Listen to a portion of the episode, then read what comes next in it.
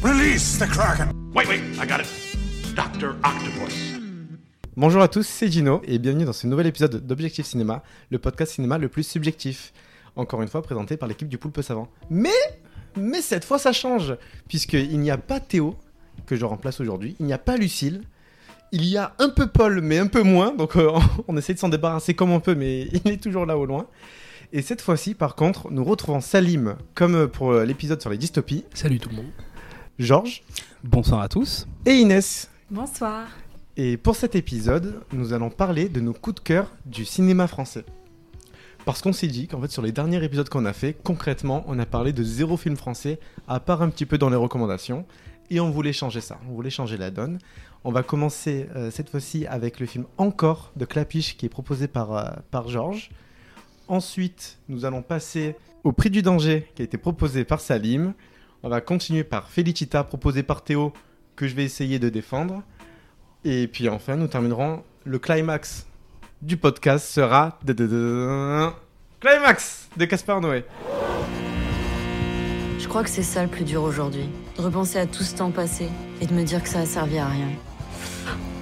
Si tu construis ta vie sur ton corps, à 35 ans, t'es à la retraite. T'es obligé d'avoir au moins deux vies. Sabrina m'a proposé un job avec son mec. euh, Et donc tu vas complètement laisser tomber la danse. Faut y croire. Hein, faut t'accrocher. Du coup, encore. Donc, euh, pourquoi j'ai choisi encore? Bon, déjà, je- parce que je suis un très très grand fan du cinéma de Clapiche depuis tout jeune que j'ai vu le- l'Auberge espagnole et parce que c'est un des meilleurs films français que j'ai pu voir en- l'année dernière. C'est un film que j'aime énormément. Pour le pitcher rapidement, donc du coup encore, ça nous raconte l'histoire d'Élise, une euh, danseuse étoile à l'Opéra de Paris qui, suite à une rupture amoureuse, se blesse Euh, pendant une représentation. Elle va potentiellement ne plus pouvoir danser.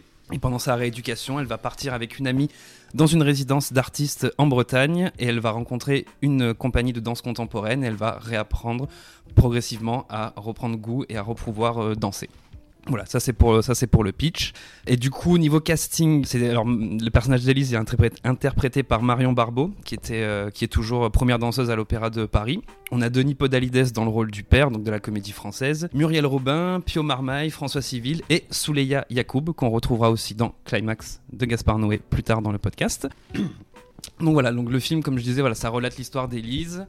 Et euh, je trouve personnellement que c'est un- vraiment un excellent film, euh, un excellent film, une excellente comédie dramatique. Il y a énormément d'humour qui est parsemé tout au long du film. Et ça va être donc tout. On va suivre Élise pendant toute sa reconstruction, que ce soit sentimentale et physique, à travers la danse et les nouvelles rencontres euh, qu'elle va faire. Alors pour le coup, moi je l'ai pas vu, mais je vais laisser Paul prendre le micro. Exceptionnellement sur cette partie, on l'autorise de parler. Donc euh, vas-y Paul. Euh, du coup, sur euh, encore, euh, je vais commencer. Alors, c'est vrai que de base, moi, je suis comme toi, j'adore le cinéma de Clapiche. C'est vrai que le film est sublime, en fait, dans, dans ce que dans ce qu'il raconte pour ses personnages, en fait. C'est surtout la, la force du cinéma de Clapiche.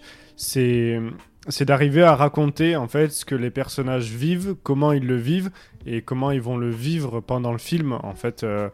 Moi, j'adore, euh, j'adore le, le fait que des personnages comme ça vivent des choses pendant le film, évoluent, alors en bien, en mal.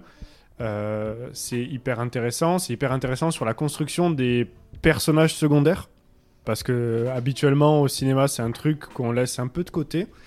Et, euh, et dans le cinéma de Clapiche, euh, il y a toujours ça, c'est-à-dire qu'on ne laisse jamais les personnages secondaires de côté.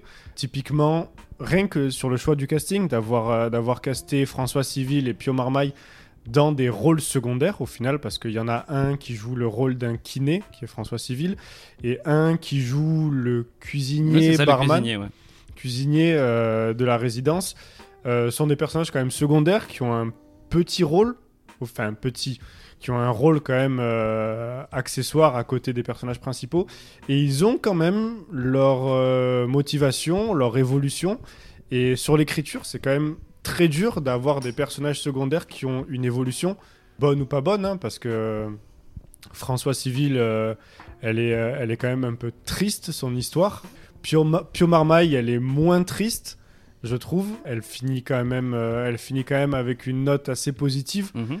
Euh, je trouve la, la, scène de, la scène de rire contre la vitre. Elle est, elle est formidable, Euh, celle-là. Elle est vraiment très très drôle. Elle est formidable cette scène. Mais voilà, c'est un film, euh, c'est un film que j'adore et euh, c'est pas mon préféré de Clapiche, mais euh, c'est un film que j'adore énormément. Salim, Inès, euh, qu'en avez-vous pensé? Moi, je te rejoins sur le fait que ce n'est pas mon clapiche préféré, même si je suis une très grande fan de clapiche. Euh, moi, je pense que je suis une grande fan de sa trilogie Auberge espagnole, Poupée russe, etc. Un peu ce qui, euh, ce qui l'a propulsé sur le devant de la scène euh, du cinéma français. Euh, après, j'ai trouvé que c'était un très beau film dans le sens où il filme très bien la reconnexion de la danseuse avec son corps, comment elle va redécouvrir son art et euh, se connecter avec un autre art. Et euh, ça, ça m'a fait penser à une autre euh, œuvre du cinéma et œuvre de BD que j'en parlerai plus tard pendant les recommandations. Mais non, moi, je suis plutôt fan du côté, comment dire, tranche de vie du cinéma de Clapiche. Moi, j'avais adoré, par exemple, Deux mois qu'il avait fait en 2019, je crois, où c'est un film qui ressemble beaucoup à sa trilogie de Auberge espagnole, etc., dans le sens où on filme des gens de la vie de tous les jours. Euh, c'est sur le papier, ça donne pas forcément envie. Ça pourrait être euh, toi, le, le gars en, en bas de l'immeuble, le héros du film. Mais la façon dont il met en scène ces vies-là, la façon dont il fait se croiser les personnages, c'est ce que je trouve extrêmement euh, fort et c'est ce qui fait la signature de Clapiche. Et euh, encore, c'est un peu un ovni dans son cinéma, je trouve, parce que c'est pas l'héroïne, c'est pas une fille du quotidien, c'est une danseuse de l'Opéra de Paris, c'est une artiste. Donc, euh, elle a déjà un statut qui est assez supérieur par rapport à ses autres euh, protagonistes d'autres films. Et euh, ce que j'ai adoré dans ce film, c'est comment elle redécouvre son art, comment elle va hum, le, le rapport entre l'émotion, le corps, euh, c'est ça que j'ai vraiment adoré. Mais c'est pas mon clapiche préféré. Franchement, si je devais recommander un clapiche, euh, ça serait très difficile. Mais euh, je pense que c'est un bon clapiche pour commencer le cinéma de clapiche. Et après, euh, c'est à vous de voir si vous connectez avec ce genre de cinéma ou non. Alors, Salim moi, en ce qui me concerne, je vais le dire souvent, je pense, pendant ce podcast, je ne suis pas de base très client euh, de cinéma français, encore moins de, de Cédric Clapiche. Bah, fallait pas venir. Euh, certainement, certainement. Je, je me suis posé la question de ma présence ici euh, jusqu'à très récemment, dans le début du podcast. Mais on va dire par défi personnel, euh, je me suis quand même décidé à me lancer dans le visionnage euh, des films de cette liste pour euh, voir si jamais ça allait déclencher peut-être quelque chose en moi, un amour, un amour caché pour le cinéma français que j'allais développer. Eh bien, je vais pas faire de mystère, non. Non, euh, ce film-là, ben, encore, en- je trouve que c'est loin d'être un, des pires films euh, français que j'ai vu. Comme vous le disiez, euh, les personnages sont relativement bien écrits, même les personnages secondaires. Bon, le jeu d'acteur me concernant, je n'aime pas du tout. Je trouve toujours que c'est très léger, dans le sens où j'ai l'impression que les acteurs sont plus, bah, typiquement Pio Marmaille dans le film, j'ai l'impression déjà de l'avoir vu jouer de la même façon ce personnage dans plein, dans des films dans lesquels il joue, y compris euh, bah, euh, Felicita euh, qui figure aussi dans la liste. Puisque euh, moi, je fais partie des gens qui sauraient pas vraiment dire quelle était la différence entre les deux personnages et sa façon de les jouer. Puisque c'est toujours cette espèce de rôle euh, de l'adulte un peu dépassé par sa vie, qui, euh, qui est légèrement, comment dire, qui est légèrement aux fraises, qui soit va avoir des problèmes de couple, euh, ou bien au contraire, il, a, il s'entend très très bien avec euh, sa partenaire, mais euh, il a d'autres frustrations qui font que euh, il n'y arrive pas. Et Après, moi- c'est- c'est vrai- moi je te rejoins sur le fait que Pio Marmaille, c'est quand même un rôle qui lui colle beaucoup Ouais. à la peau. Parce que dans le dernier film, du coup, des réalisateurs du sens de la fête et euh, de Nos jours heureux, euh, c'est vrai qu'il a aussi un peu ce rôle Ouais. euh, d'adulte, euh, euh, pas encore assez adulte, alors qu'il est déjà bien adulte, Ouais, un peu comme tu disais, aux fraises exactement. Mais dans euh, plein d'autres films, même Ouais, dans Les Trois. Mousquetaires. hein, Dans c'est un Les peu Trois le- Mousquetaires. C'est un peu le gars un peu sympa. dans euh, ceux qui voilà. nous lient aussi Ouais, de mais après-. Après, je trouve qu'il peut, il peut quand même faire des trucs assez fous en termes de jeu. Genre, bah, on en parlait tout à l'heure dans Yannick, que, que j'ai vu il y a 2-3 jours. Je trouve qu'il est exceptionnel dedans. Enfin, la, la scène où il, où il s'emporte, enfin, il est. Ah, Moi, je trouve que c'est vraiment un excellent acteur. Vraiment pour le coup. dans, dans euh, Yannick. Enfin, tout le monde est magique dans Yannick. Moi, je trouve que c'est un excellent coup, acteur. Et puis après, je- Clapiche, on le sait, donc lui, il vient de la photographie à la base. Et je trouve que ça se sent énormément dans la- sa façon de composer les cadres et d'éclairer et d'éclairer ses plans.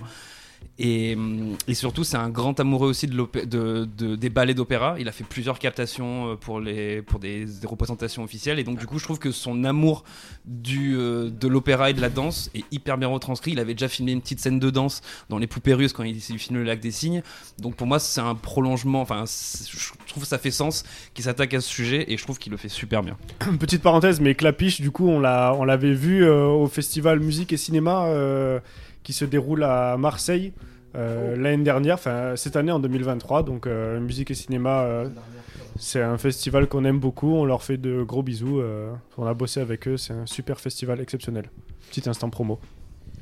Donc, comme je disais, ça se remarque vraiment, notamment bah, sur l'introduction du film, où on, on a vraiment euh, cette espèce, comme tu disais, de- d'effet clipesque, euh, euh, captation vidéo à l'opéra, etc.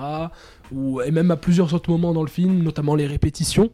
Quand ils sont en train de répéter avec euh, le, le chorégraphe. Ophé Schechter, euh, ouais. Voilà, exactement. Et du coup, euh, oui, ça, faisait partie peut-être l'un des, des bons points que je peux relever dans le film. C'est cette façon de filmer justement euh, les représentations, que ce soit euh, sur la danse contemporaine ou bien euh, sur le ballet, qui est où on sent que c'est très personnel, ou comme tu disais, c'est vraiment, on sent que le mec, il aime ça, il aime la passion, il aime voir, il aime tout ce qui est attrait à ces domaines-là, la danse, etc. Et ça se ressent dans sa façon de le filmer directement, les, ces acteurs. Quoi. Après, euh, après sur, sur le côté tranche de vie, euh, c'est vrai que moi je te, je te rejoins là-dessus euh, sur, le, sur le cinéma français. C'est vrai que moi je suis pas un grand fan de ce genre de cinéma, sur le côté un peu tranche de vie et tout. Après, je reconnais qu'il y en a qui le font très bien. Et même si c'est pas mon cinéma de prédilection, parce que moi je suis vraiment plus cinéma de genre, euh, c'est vrai que Clapiche le fait assez bien, tu vois, et sur d'autres sur d'autres films, c'est vrai que moi j'aurais euh, j'aurais euh, je pense que j'aurais j'aurais enfin je, lâche l'affaire quoi. C'est enfin c'est vraiment pas mon, cinéma de prédilection, mais c'est vrai que sur celui de Clapiche, c'est c'est plutôt bien qu'en plus j'ai découvert Clapiche récemment pour la plupart des films. Et c'est vrai que dans Ce qui nous lie, par exemple, c'est euh, trop aussi. bien. Au- Ce qui nous lie, pareil, ça, ça prend une tranche de vie qui est assez longue. Ça prend une année parce qu'on a Mhm. tout, euh, tout un cycle de, de récolte de vin. en Ouais, fait. tourné sur un an en plus, vraiment. euh, tourné pour- sur un an, ouais, à- à- avec des intervalles Avec toutes les saisons, ouais, pour toutes les saisons. Mais, euh, mais ouais, c'est vrai que même si c'est pas mon cinéma de prédilection, je reconnais que pour ça, c'est pas mal. C'est euh, Bah, plus- vraiment attachant. En plus, je pense que tu vois, ty- typiquement encore sur le- la base juste de l'histoire, c'est potentiellement un film, tu l'aurais mis dans les mains d'un autre réa, euh, j'ai pas, pas de nom particulier, mais des réas qui n'ont pas une sensibilité et un- une artistique comme Clapiche, ça aurait pu passer totalement à côté, ça aurait pu être totalement enfoiré. Mais là, vu que lui, il est vraiment investi dans son sujet, il a ses acteurs fétiches, donc euh, François Civil qu'il a depuis un moment, puis Omar Maille, je pense qu'il a repris parce que dans Ce qui nous lie, il était très bien aussi. Et là, même Marion Barbeau, c'est son premier rôle au cinéma. Bon, c'est une danseuse, donc elle a déjà cette aisance, on va dire, de la représentation, mais je la trouve vraiment très très fort dedans. Puis Denis Podalides, euh, qui est quand même un immense acteur euh, qui vient de la comédie française, euh, qui est très très bon aussi. Et je trouve que la relation père-fille, qui est aussi un thème du film, moi me touche vraiment personnellement, parce que c'est un truc qui me touche toujours, la relation père euh, et un enfant dans un film. Donc euh, je trouve que la, toute cette histoire qu'ils ont euh, tous les deux, elle est très très bien racontée aussi. En effet, en effet, si je peux me permettre, ça aussi c'est un autre pan du film qui, qui m'a rendu le visionnage un peu plus agréable, c'est justement la construction de la relation entre le père et la fille, qui est pourtant très très, comment dire, pas approfondie, hein, ils n'ont pas beaucoup de scènes Ah oui, ensemble. non, c'est basique, hein, c'est c'est vraiment le père et la fille qui communiquent pas, mais. Mais les moments quand même sont Voilà, touchants, effectivement, euh, grâce au jeu d'acteur de Denis Podalides notamment, et euh, celui de... Comment elle s'appelle l'actrice déjà Marion Barbeau. Voilà, Marion Barbeau, en effet, euh, c'est vrai. Voilà, je, je peux En plus, en plus, ce qui est intéressant, c'est qu'ils communiquent pas parce qu'il y a un souci, parce qu'il y a euh, une histoire de malveillance, la fille qui en veut au père, le père qui en veut à la fille, machin, non. C'est genre, ils communiquent pas juste parce que c'est la vie, quoi, en fait. Et puis parce que. C'est juste ça. Ouais, C'est ça. puis- et hein. aussi, surtout, parce qu'il y a, il y a tout. il- C'est aussi parsemé un peu tout le long du film. Il y a ce, un peu le problème qu'a avec le père, avec la, cette représentation de l'art. Lui, tu sais, c'est un, c'est un avocat qui parle tout le temps de littérature à ses filles. Et il y a un peu cette séparation pour lui, l'art que fait sa fille, c'est pas vraiment de l'art jusqu'à la fin où il va à la représentation finale Mm. de la troupe d'Hofechter que je trouve incroyable en termes de musique, de, de filmage et, et d'émotion, que je trouve vraiment très très belle. Mais c'est vrai que ouais, c'est vrai qu'il y, a- il y a cette relation qui est, qui est quand même pas mal, c'est qu'ils ont, enfin, même si même si on parle d'art, eux ils ont ils ont tous les deux pas la même vision de l'art Mhm. et euh, et euh, enfin c'est vrai que lui il a plus un côté, euh, enfin le père il a plus un côté consommateur Mm. d'art en mode euh, la lecture machin parce que c'est un avocat droit carré machin. Et d'ailleurs c'est drôle la scène où il, il lui présente ses potes Ouais. avocats. Euh, c'est- c'est c'est- c'est un peu ridicule, mais Ah oui, c'est oui. euh, c'est drôle quoi. C'est fait exprès que ce soit ridicule. Genre, euh, il lui dit Oh ben voilà, euh, mon pote, le comte de Monte Cristo, je sais Ouais, pas ouais, quoi c'est là. C'est la mitraillette. c'est ça. non, non. Mais alors que elle, l'art, elle, le- elle le vit quoi. Et- Elle le, elle le vit, elle peut plus le vivre en fait. D'ailleurs, ils ont un dialogue où en fait ça vient du fait euh, qu'il, euh, que le père il, il catégorise vraiment euh, les différentes formes d'art. Pour lui, ben, il y a tout ce qui est physique et tout ce qui est plutôt intellectuel. Et pour lui, automatiquement, ce qui est physique, c'est moins noble.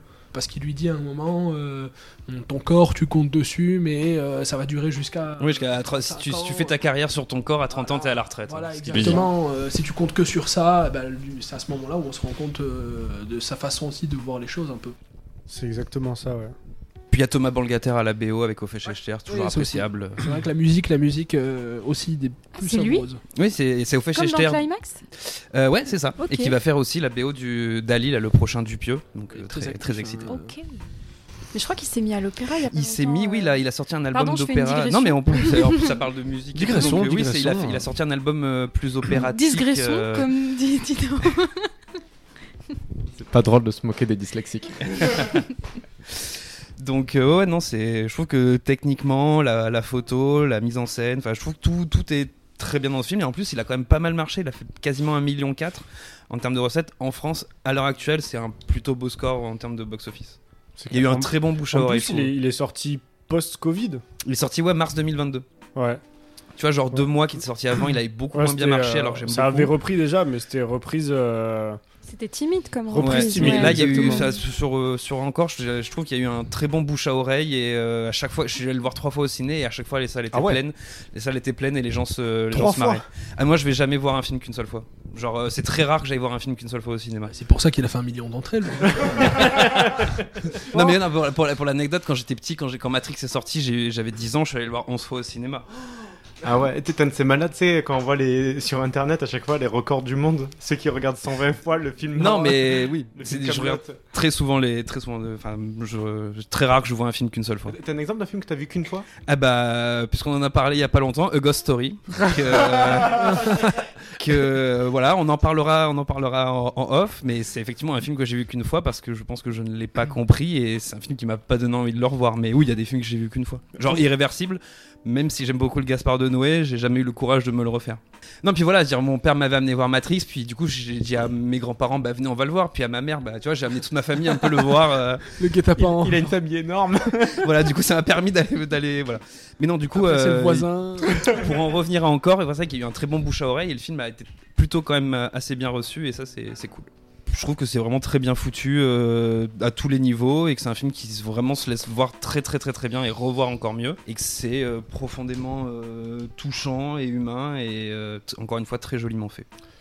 Après, ouais, après, moi, je rajouterais juste, c'est vrai que pour, le, pour la thématique de la reconstruction, c'est intéressant de le voir parce que du coup, on a un personnage qui se reconstruit et physiquement, parce Et, que, euh, et mentafable. voilà, et, sen- et sentimentalement. Sentimentalement, ouais. En fait, c'est c'est ouais, une personne qui se c'est une danseuse qui se blesse, qui du coup ne peut plus danser et qui en même temps subit une rupture amoureuse. Ouais. Du coup, il y a une double reconstruction et en fait euh, juste pour ça, ça ça donne une espèce de leçon d'espoir, enfin une lueur d'espoir peut-être pour des gens qui ont envie de se reconstruire Mm. ou mentalement ou physiquement de se dire que Bah, que les- là, les deux sont liés, c'est ce qu'il lui dit François ça, Civil, c'est les que- deux sont liés. c'est euh, que les deux sont liés et tu te dis en fait tu, tu peux te reconstruire mentalement par euh, le sport ou l'art ou la danse et tu peux te reconstruire physiquement justement par l'aspect sentimental et l'un va avec l'autre en fait et en fait ce lien euh, ce lien qui est entre le corps et l'esprit, L'esprit, ouais. il est, euh, pour le coup, il est, euh, il est vachement beau. Et s'il y a vraiment une morale à garder de ce film, euh,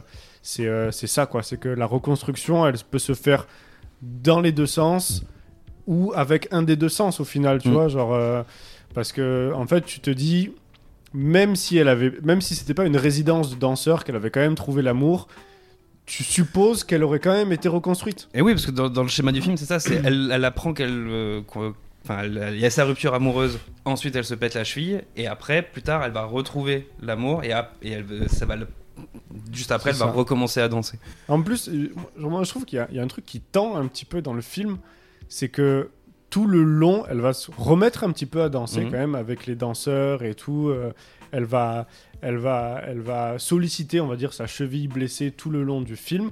Et toi, en tant que spectateur, tout le long, tu te dis, est-ce que ça va pas repéter à un moment donné Surtout à chaque fois qu'elle a mal comme ça, qu'elle s'arrête en mode ouh, ça fait mal et tout. On se dit ah, ça. prochain coup. Oui, oui, surtout que la docteur lui dit au début, euh, quand elle, quand elle analyse sa radio, elle lui dit déjà qu'elle a déjà eu des fractures à ce truc-là, et que là, si ça continue, c'est potentiellement opération, et après, C'est terminé. quoi. Le, le- le- bon, je spoil, hein, mais euh, vo- voyez le film, hein, mais euh, euh, le pire, c'est à la fin où, du coup, quand elle voit le médecin, que le médecin lui dit Waouh, c'est incroyable, la reconstruction et tout, et la scène où elle court. Oui, moi aussi, j'ai eu peur qu'il ouais, se passe un truc. J'ai trop tu te dis, putain, Arrête, de courir Ah, j'étais là, le trottoir. Moi, j'étais là, le trottoir, le trottoir. Moi, je m'attendais vraiment à ce qu'elle rechute à ce moment-là. Je me suis dit, mais arrête de courir, arrête, marche. Il y a rien qui presse, tu vois. Genre, vraiment, rentre chez toi en bus. euh, Genre, il y a rien qui presse. Bon, au final, tout va bien. Mais euh, à ce moment-là, t'as- quand même ça en tête. Tu te dis, putain. Non, moi, c'est moi, il y a aussi eu euh, pendant le spectacle. Littéralement, pendant le spectacle de fin, je me disais non, non, non, quand même, c'est quand même pas le genre de clapiche de faire une fin comme ça où elle se pète la gueule encore une fois euh, et elle gâche un deuxième spectacle. euh, non, Ah ouais, puis en pas. plus c'est quasiment que des, que des vrais danseurs, même le, tout le, toute la scène au début où ils vont voir un peu le battle. Enfin, je sais pas, je trouve que c'est un film qui donne vachement le sourire parce que la, la musique est bien, les chorégraphies sont bien, ça donne envie de danser. Genre moi, euh, pendant la séance, j'avais vraiment envie de me lancer, de me lever, et de danser euh, parce que j'étais trop, trop pris dans le truc. Et par exemple, même le personnage de Mehdi, lui, c'est vraiment un vrai danseur. Et euh, il est arrivé sur le film parce que il a, il a vu que Clapiche euh, cherchait des danseurs. Il a envoyé une vidéo de lui et il a pris tout de suite. Alors que pareil, lui, il avait jamais fait de cinéma et il, il passe trop bien dans le film, quoi. C'est peut-être d'ailleurs le personnage, moi, qui m'a attiré, enfin, qui m'a donné le moins d'affect. Mehdi? Ouais. Je- Non, mais c'est, c'est, je trouve que c'est, sais, c'est le, c'est le personnage pour lequel j'avais le moins d'affection en fait. De tous, C'est, parce que euh, c'est celui qui est le, qui est le moins développé, ouais. Moi, moi c'est moi, c'est le, le- le kiné de François Civil, ouais. Ah, déjà, est- François Civil de base, euh, j'ai T'as très du peu mal de sympathie, ouais. Parce que lui aussi, il fait partie des acteurs, bah, à chaque fois, il joue la même chose, voilà, simplement. C'est Ah, François Civil. Ah non, T'as euh, t'as- t'as pas regardé Five déjà ah, ouais. Pas du tout. T'es jaloux parce qu'il est beaucoup trop beau pour l'espèce humaine. Ouais, c'est ça, c'est ça, qui est très énervant. Il est, il est, il est beaucoup trop beau. C'est, Mais non, moi j'a- j'a- j'adore, j'adore François Civil. Et là, oui.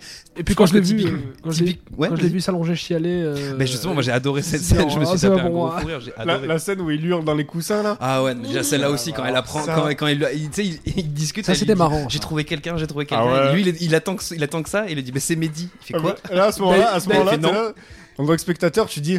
Ah, c'est gênant là. là, c'est gênant. Genre, il est là, il fait Ah oui, t'as rencontré quelqu'un C'est qui? Et t'es genre, t'es là, putain, elle va lui dire, Ouais. et là. Et elle lui dit, et là, tu- il a une réaction vraiment très. D'ailleurs, Ah vous ouais, que noterez que sa copine, euh, qui Elle, sa fin, elle à la fin, s'appelle- elle elle s'appelle pareil qu'elle. Elle ouais. s'appelle Élise, ouais. C'est totalement marrant ça aussi. Putain, j'avais pas capté ça. Oui, euh, ils sortent, ils sortent, ils sont allés au parc Oui, de la Villette. Il dit Élise, bah Élise. Élise, euh, Ah putain, j'avais pas percuté ça. qu'il a trouvé un. Ah ouais, ouais, il a Un, pas réussi- il substitut. Il a pas réussi à, C'est un couper, substitut du procureur. C'est ça. C'est bon pour encore? Ouais, je pense qu'on peut s'arrêter là. Revoyez voyez encore, c'est très bien. Revo- Revoyez-le encore. Revoyez-le encore. Encore et encore. 11 fois. Minimum. Sinon, c'est que vous aimez pas un film. Euh, du coup, on va passer cette fois-ci à un film qui donne peut-être un peu moins envie de danser, puisque ce sera Le Prix du danger que va nous présenter Salim. Et voici notre cinquième chasseur. Oui, chers amis, chers téléspectateurs, une femme. Et ravissante de surcroît. Elle s'appelle Jacqueline. Euh, ben, je suis championne de sport, euh, de sport de combat, euh, championne régionale, et, et contrôleuse de billets sur un autoroute à péage. Quel beau métier. Quel merveilleux métier. Donnez un peu de joie, un peu de bonheur à tous ceux qui partent en vacances. Il y a toutefois une réponse que vous devriez donner à tous nos amis ici présents et à tous nos téléspectateurs. Il se pose la question suivante. Pourquoi? Quelle a été la motivation pour laquelle vous avez accepté de vouloir tuer notre ami François Jacquemart devant nos caméras? Euh, donc voilà, moi je vais vous présenter euh, Le Prix du danger de Yves Boisset, qui est un film de 1983 avec euh, dans le premier rôle euh, Gérard Lanvin, qui aujourd'hui est connu euh, notamment pour euh, son intervention dans euh, Camping de Franck Dubos. Du grand art. Exactement. Grand acteur. Euh, bon, pas que, hein, il a les professionnels, etc. Donc euh, c'est un, un grand acteur, mine de rien. Mais euh, donc voilà. Donc Le Prix du danger, comme je disais, qui est une adaptation euh, d'une nouvelle euh, de Robert Sheckley qui date de 1958, qui s'appelle aussi euh, The Price of Peril, euh, du même titre. Donc qu'est-ce que ça raconte Euh, Ça raconte en fait euh, tout simplement euh, l'émergence de la télé-réalité, si je peux si on peut dire ça. Donc Mhm. ça se passe dans un univers où on a euh, un jeu télévisuel qui est mis en place par une chaîne qui s'appelle la CTV, qui est une chaîne publique et euh, qui va commencer justement, qui est au troisième épisode euh, d'un nouveau jeu télé qui adapte un, principe qui est en train de faire beaucoup de succès, dans lequel on a euh, plusieurs participants, donc euh, un en l'occurrence, qui va être euh, confronté à trois, chasseurs. Les trois vont être libérés euh, dans une ville, et puis euh, le, le chassé doit survivre pendant 4 heures. Au terme de ces 4 heures, s'il survit, il n'a pas le droit de se défendre, soit dit en passant. hein. Il ne peut que s'échapper, essayer de trouver des stratagèmes pour gagner du temps, etc. Et euh, au terme de ces 4 heures-là, s'il arrive à son objectif, il remporte euh, 1 million de dollars. Et euh, à savoir que jusqu'à présent, euh, c'est la quatrième émission. Le film commence avec le tournage de la quatrième émission. Ah, c'est une medias res, comme on dit. euh, Exactement. C'est Et euh, aucune, il n'y a eu aucun gagnant pendant les trois premières éditions. Mm. Donc euh, on part du principe que euh, c'est un truc qui est euh, euh, particulier, difficile à faire. euh, voilà. Ah oui, forcément, survivre dans Ouais. une ville quand il y a quatre connards qui essayent de te buter et que eux ils ont, ont des flingues et toi Et tu peux des, que et courir. t'as des gens qui, qui interviennent aussi, parce que c'est ça le truc film, c'est t'as des gens qui interviennent pour t'aider et d'autres Ouais. qui interviennent pour te mettre des bâtons dans les roues. Exactement, il y a les bons, les, les gens qu'on appelle les bons samaritains. Les bons samaritains, voilà. c'est ça. Et, euh, et puis euh, tout un tas de gens qui vont même, pendant le film on le voit, euh, euh, de façon totalement euh, volontaire et presque sadique. hein. Ah oui, c'est ça. Le retarder. Ouais, le, vouloir le l'empêcher. qui referme la porte du métro dans la gueule. euh. Exactement, Ouais. euh, l'empêcher de survivre ou euh, le ralentir euh, juste pour le plaisir quoi. Mm. Et puis euh, si je peux, on a le droit de spoiler quand même. Oui, et puis surtout ce film-là. euh, Commence ne pas, je ne commence te pas. permets pas, je ne te permets pas. Je rigole, Salim, vas-y. Non, on, on prévient, on va spoiler. Zapper à dans 30 secondes si jamais. Et voilà. Donc euh, surtout que pendant le film en fait euh, très très rapidement euh, François Jacquemart qui est le personnage principal d'ailleurs j'adore le, le- nom tout est là donc François Jacquemart s'aperçoit pendant sa course poursuite quand il est pris en, en autostop par, euh, par une conductrice Un bon samaritain, justement, Voilà, qui, bon vient, samaritain. qui a l'air de venir pour l'aider. Exactement, qui est là totalement de façon totalement fortuite, eh ben, il s'aperçoit pendant le trajet que euh, c'est une productrice du show. Ouais, Et qu'il que- avait vu auparavant. Voilà, qu'il avait déjà vu dans les bureaux pendant la sélection, pendant la phase de sélection, phase de sélection qui consistait à, à- à un crash euh, D'avion. un crash d'avion euh, entre plusieurs candidats pour savoir qui allait être celui qui était le survivant du crash, allait être celui qui allait participer au jeu. Donc là déjà, de base, on part sur un truc où normalement, quand on se retrouve dans ce genre de situation, on se dit euh, c'est bon, je vais pas signer le contrat, je vais pas participer à ce jeu. Et euh, lui, il y va quand même. Après, on nous montre quand même pendant tout le film qu'il a des raisons de participer à ce jeu. C'est simplement la misère. Ouais, c'est un euh, chômeur, ça. Voilà, c'est un chômeur, il n'a pas de travail, il est dans une situation vraiment pas drôle, son couple le bat de l'aile. Sa femme, elle, ne veut pas qu'il participe malgré leur situation de besoin. Mm. Et d'ailleurs, euh, elle passe euh, toute une partie du film euh, à faire des pieds et des mains pour euh, faire annuler le jeu avant son début. Elle va essayer d'aller voir la justice, etc. Et puis elle va être confrontée devant l'appareil administratif français qui refuse d'entendre raison et puis, comme d'habitude, donne pas suite à sa demande. Pour le coup, je trouve le film intéressant dans son, dans son fond, mais très moyen dans sa forme. C'est ce qu'on se disait juste avant le podcast euh, entre nous rapidement. Enfin, à part Salim, bien sûr, qui, qui l'aime un peu plus. C'est-à-dire que. Après, je dis pas qu'il s'agit d'un chef-d'œuvre. Oui, bah après, euh, coup de cœur français, t'en as choisi un, c'était Oui, celui-là. Parce qu'il y en a pas beaucoup d'autres. Ah bah, Il y en a trois autres qui sont dans ce podcast déjà. Bah, c'était ça, c'était ça ou la soupe aux choux. Donc Ah, euh, voilà. Ça aurait été rigolo ça C'est vrai, occasion de parler de De Funès, mais bon. euh, Mais ouais, une autre fois. Mais ouais, pour le coup, j'ai le, le propos, pour le coup, j'aime bien. C'est, en fait, il aurait clairement pu être dans la, le, le podcast Dystopie qu'on avait ouais. enregistré. Ouais, j'ai pensé aussi quand qu'on j'ai il y a quelques mois. Complètement. C'est euh, concrètement, c'est. euh, Je l'ai donné aussi connu, dans ce sens-là pour euh, créer un sorte de fil rouge avec euh, l'épisode sur la dystopie, euh, Ouais. etc. C'est qu'en en fait, c'était clairement un épisode de Black Mirror Mm. euh, à la française, ce qu'on disait, etc. C'est, c'est, ça fait peur. On sait que globalement, ça pourrait. Enfin, Ça moi, ça me m'étonnerait pas que ça pourrait arriver dans dans d'autres pays ou quoi. Ah bah non, euh, dans le monde dans lequel on vit, euh, ça pourrait être totalement. Enfin, je, ça m'a pas choqué. Je me dirais, ah oui, ça c'est totalement. Surtout, surtout nous, hein, parce qu'à l'époque, peut-être que non, peut-être que ça paraissait quelque chose de fantaisiste à l'époque, en 83. Ouais, mais après, il y a eu tous les deux années 2000 et la télé-réalité qui est arrivée. Et là, Le Loft Story donne, est ouais. passé par là. C'est ça, non, mais même déjà, c'est pas à ce niveau-là, mais en entre guillemets, ça, je trouve- le, le bon point que je trouve à ce film, c'est que ça nous renvoie à notre image de spectateur Mm. qui aimons regarder des gens euh, souffrir, où en fait, euh, toute notre partie empathie est totalement mise à zéro, et au contraire, on se, on se, on se plaît dans, on se complaît dans, le, dans la souffrance des autres. C'est un peu le principe de, des trucs euh, shows américains qui sont l'équivalent de Colanta, mais en beaucoup plus chaud. Ouais, c'est sur- Je me rappelle plus. Survivor ou The Island, je sais pas Oui, voilà, c'est un ou- truc où pour le coup, eux, ils n'ont pas de, de, jusque-là, de, de, de sac de riz ni Ah quoi oui, que ce non, soit. ils- C'est pendant sont je sais pas à- combien de temps. Et on les voit, ils dépérissent, ils perdent 40 kilos, les Ouais. gars, etc. Et en fait, c'est ça. Bah oui, c'est pas loin d'être ça. C'est un petit peu la même souffrance, pas la même, mais ça reste de la souffrance euh, qu'on aime regarder, enfin que les gens aiment regarder. Et euh, les meilleurs, enfin, les trucs que je retiens le plus de ce film, c'est à la fois du coup le, le regard des, des gens dans la rue qui, comme tu l'as dit, en fait, parfois ne l'aident pas du tout, et au contraire lui disent ah c'est un chômeur, euh, il essaye d'avoir de l'argent. Donc déjà, ça montre aussi qu'on est dans une genre de société totalement dystopique où les gens qui n'ont pas de travail sont sont sont considérés comme des moins que rien. D'ailleurs, il y a un vrai parti pris. Tu parlais de, si je peux me permettre, Ouais. euh, tu disais que tu trouvais la mise en scène un peu faiblarde et tout. Moi, moi euh, pas tant que ça, parce que je trouve qu'au contraire, il y a un vrai parti pris dans la façon de filmer, notamment les décors. Euh, on a vraiment un rendu qui est brutaliste. euh, on a des bâtiments gris, euh, euh, Oui. des grands bâtiments administratifs. Là aussi, on veut donner en fait euh, presque l'impression que ça se passerait même pas dans notre monde à nous, que ça serait vraiment dans une dystopie, dans une espèce de dystopie où l'architecture est entièrement euh, bah, brutaliste. Ouais, bah, avec Mais c'est un choix du réel. Ouais, hein, c'est un choix- on parle c'est un choix du réel d'avoir- d'être allé tourner à Belgrade comme ça et d'avoir cette espèce d'esthétique où tu peux pas vraiment dater le film. Ouais, Il y a- tu il y a- sais pas tu exactement où c'est, ça ça se pourrait passe. être un peu partout. Exactement, euh, avec des espèces de bâtiments de l'ère soviétique. Ouais, c'est ça, c'est exactement ça. Ouais, euh, très froid, très. euh, Exactement, tout ça, tout ça. Et d'ailleurs, on en parle toujours de l'ère soviétique, j'ai l'impression. Mm. Mais comme il s'appelle, voilà, comme, comme je disais, moi, j'ai, c'est, c'est l'un des trucs qui me fait dire que le film, eh ben, il y a quand même une vraie note artistique, une intention artistique dedans, de la mise en scène, même si c'est plus subtil que ça en a l'air.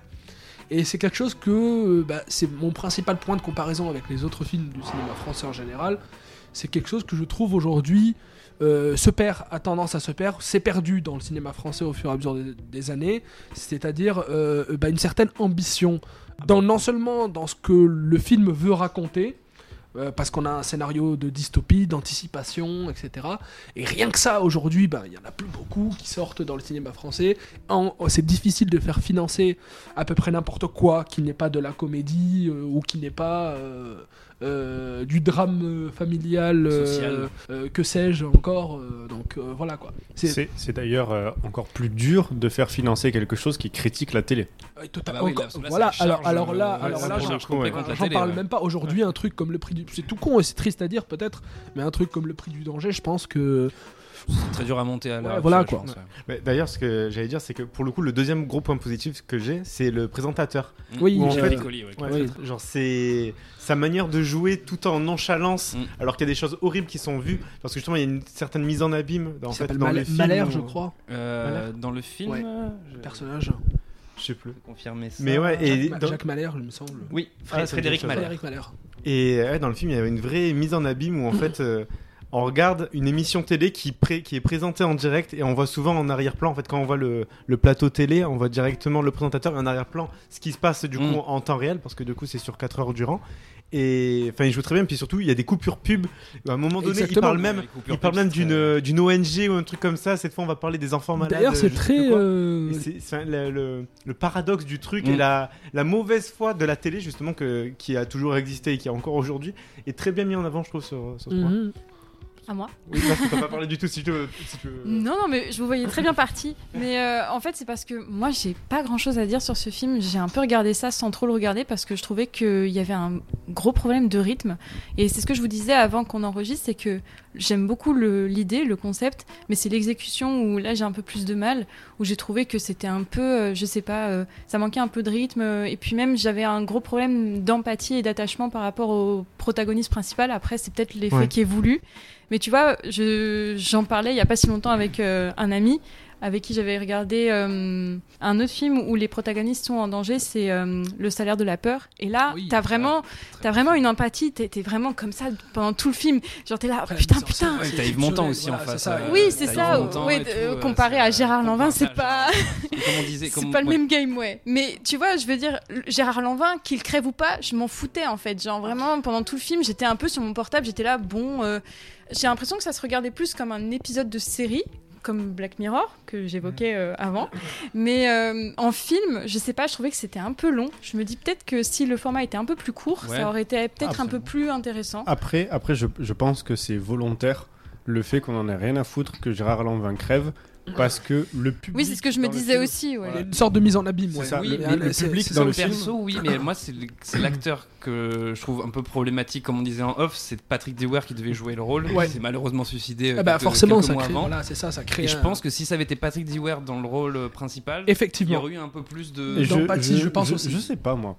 Je sais pas parce que je pense que le rôle est fait pour qu'on en ait rien à foutre de que Gérard Lanvin meure parce qu'en fait c'est ce que le réalisateur veut nous Oui. faire Alors c'est comprendre. c'est un peu ce que je me suis dit aussi. Je me suis dit, euh, ça doit faire partie du propos, la mise en abîme. Même quand on voit la fin, hein, on se dit c'est complètement ça, hein, avec la fin qui se termine très abruptement, bah, comme une émission télé, so- somme toute. Il n'y a pas vraiment. Le présentateur dit au revoir, ça se passera euh, à la semaine prochaine ou Ouais, au jour suivant.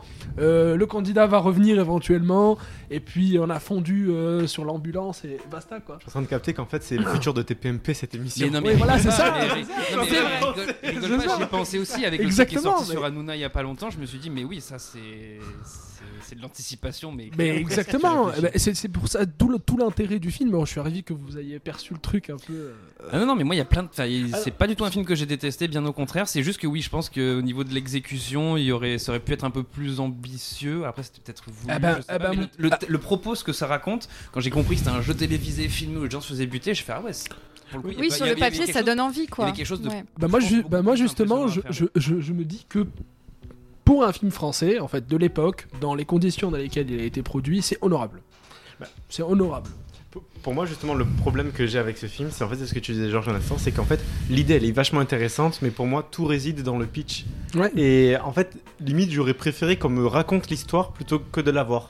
Et pour moi, c'est en ça que je me dis que c'est pas un film que personnellement je recommanderais. Mm. Typiquement, c'est tout con, mais quand. quand... T'aurais peut-être préféré lire le livre en fait. Oui, c'est ça, Ouais, oui, bah oui. c'est ça. Mm. Ou, euh, Bah, Fais-toi plaisir. hein. Et j'aime pas lire.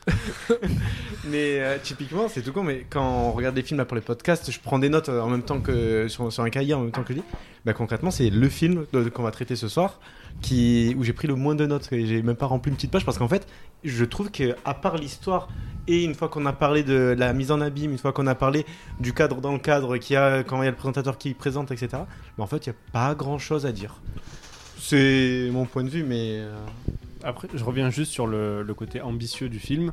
Euh, moi, justement, je trouve que le film est extrêmement ambitieux. Bah oui, On, a, on est d'accord. On a des scènes d'avion. On est d'accord. C'est- c'est- c'est- Non, mais ju- juste ça, c'est drôle, quoi. Enfin, Bah, dans c'est- Fantomas aussi, t'as des scènes d'avion. oui. oui, mais il y en a pas beaucoup, mais c'est ce compte sur le doigt de la main pour le cinéma français de cette époque-là. hein. C'est vrai. C'est assez rare d'avoir des scènes d'avion et surtout une scène de crash d'avion. Parce que ça veut Exactement. dire qu'ils- ça veut dire qu'ils ont crashé un vrai avion. Parce qu'on est déjà, et ce qu'il faut savoir, c'est qu'en 83, euh, en tout cas pour moi, on est déjà sur euh, la pente descendante du cinéma français. On est déjà sur le début du déclin, ce qui va donner un peu la situation dans laquelle on est Mais aujourd'hui. selon toi, à quel moment il a débuté ce déclin? Parce que quand on parle, on dirait que il Ah, a toujours été Pour moi, c'est la nouvelle vague française. Alors pour moi, c'est la Ah, nouvelle ouais, vague française. ouais. Le déclin, pour moi, c'est à ce moment-là. Donc euh, après, on, part, on part sur un gros sujet. là. Voilà, c'est un très très gros sujet. On est parti pour un Alors, moment, là. alors ça, moi je suis complètement d'accord là-dessus. Et même ce déclin, il a commencé hyper tôt parce que Ouais, tout à on, fait. on a on a travaillé un peu là-dessus quand on a fait le salaire de la peur. Ouais, Euh, c'est ça. C'est vrai, c'est vrai. Il y avait qui pour le salaire Euh, Il y avait Théo, toi et moi, je crois. Nous on était tous les trois. Ouais, je pense. Où en fait, on avait, en faisant nos recherches, on s'était aperçu qu'en fait, euh, la nouvelle vague du cinéma français avait tué. Exactement. il y avait, euh, il y avait, le cinéma de genre. il y avait de cette opposition exactement. Ah bah typiquement, C'est le- passé aussi aux États-Unis plus le- tard. ouais, mais le truc c'est que la nouvelle vague, le truc- enfin, moi je je suis pas du tout un amateur de la nouvelle vague à part, à part Truffaut, c'est vraiment pas un cinéma qui, qui me plaît, mais pour le coup c'est un cinéma qui a eu énormément d'influence à l'international. Enfin, combien les Tarantino ils parlent de, la, ils parlent de, de Godard une fois sur deux, les, les Bong Joon-ho, enfin tous ces réas, c'est des, des réas qui adorent ce cinéma. C'est vrai que nous, euh, Ça a peut-être un- participé au rayonnement du cinéma à étrangement, l'international. moi, je- sûr, bien euh, bah, après, après, tout n'est pas. Moi, je vais pas dire. J'ai pas dit tout était à jeter dans la nouvelle vague française. hein. Euh, Il y a effectivement de très très bons éléments. Moi, ce qu'en fait, ce que je lui reproche, c'est l'ampleur qu'elle a prise en France, notamment, et puis euh, le temps que ça a duré. Bah, ça, ça- c'est même pas le temps que ça a duré. Ça dure encore aujourd'hui. Oui, On en a surtout- encore les fruits. euh, Et surtout, est-ce que ça vaut le coup qu'on tue le cinéma de genre? Exactement. Non, mais t'avais quand même encore à l'époque aussi tous les, les, les, les films de Belmondo, les polars, les films policiers. Ça... Oui, puis les deux sont compatibles, Ah en bah, fait, ty- ah bah, typiquement, de- typiquement euh, les, les, les films dont tu parles, à la Belmondo, etc., bah, font partie aussi des victimes de la nouvelle vague, des, etc. Des, polars, des polars solides, les Belmondo quand même. Les, le, le- Mais ça n'a pas, ça a pas, ça n'a pas survécu à la fin des années 90, tu vois. Ah oui, parce qu'après, Euh, euh, forcément, et oui, typiquement, un- typiquement, fait plus, malheureusement. exactement. Et en fait, pourquoi? Parce que simplement, euh, les producteurs ont, ont commencé à noter au bout de 10 ans d'expérimentation, 15 ans après les années 70, ah, ce qui marche, c'est plutôt euh, les petits drames euh, péteux, les petites comédies euh, prétentieuses, sociales, euh, vraiment qui sont dans la veine un peu, euh, même pas, je dirais même pas qu'ils sont les directs héritiers d'un d'un Godard ou quoi, parce que c'est pas vrai. Ah non, ça n'a là, c'est pas vrai, euh, que ça soit dans la mise en scène ou dans, à tous les niveaux. Mais c'est des gens qui sont revendiques, qui, qui vont produire ces films-là en fait, qui se revendiquent être directement les héritiers de cette époque-là, et, et on, a, on a vu les conséquences en fait. Après, sans rentrer dans le débat, parce que comme on disait, c'est un débat sur lequel on pourrait faire un épisode entier, je pense. Mais en tout cas, euh, je pense que nul ne peut nier ici que les films de genre, euh, comme, ce- comme Le Prix du danger de Yves Boisset, ben, euh, ce sont les victimes des films de cette vague-là, quoi. Ouais, puis bah, après c'est malheureux, c'est qu'aujourd'hui il y a les, les, constat. producteurs et tout sont très très frileux du, du cinéma, du Exactement. cinéma de genre et ils préfèrent euh, miser sur des comédies avec euh, Cadmerade et Christian Clavier. mais euh, et pourtant c'est ça qui est dommage parce que en cinéma de genre en France on peut faire des trucs vraiment super, mais c'est juste que bah, Ça rapporte pas d'entrée et ça rapporte ça pas rapporte d'argent. pas d'entrée, ça rapporte pas d'argent malheureusement parce que la qualité des films passe inaperçue parce que les gens ils y vont pas parce qu'il y a pas de promo, les films Après voilà, après moi je c'est ça. par les- par moi je les- persiste à dire que c'est euh, voilà, c'est un cercle vicieux en fait. Euh, littéralement comme tu dis, euh, les studios font pas de pub, donc il n'y a pas de public, Y a- donc il n'y a pas d'intérêt à produire le film. Alors que si ils se donnaient légèrement la peine, bah, on, a eu, on, a, on a des exemples très souvent, hein, euh, notamment avec le cinéma d'horreur, euh, des petits duos euh, comme euh, récemment, euh, je pense à mince, j'ai oublié leur nom. Mince, le, le duo euh, de réalisateurs français. Toledano Nakash Non, non, euh, Euh, film d'horreur très petit. Ah, Ils ont euh. fait euh, récemment le film qui se passe dans une mine. Euh, Ah, oui, euh, oui, Gueule Gueule- Noire, je Gueule crois. Oui.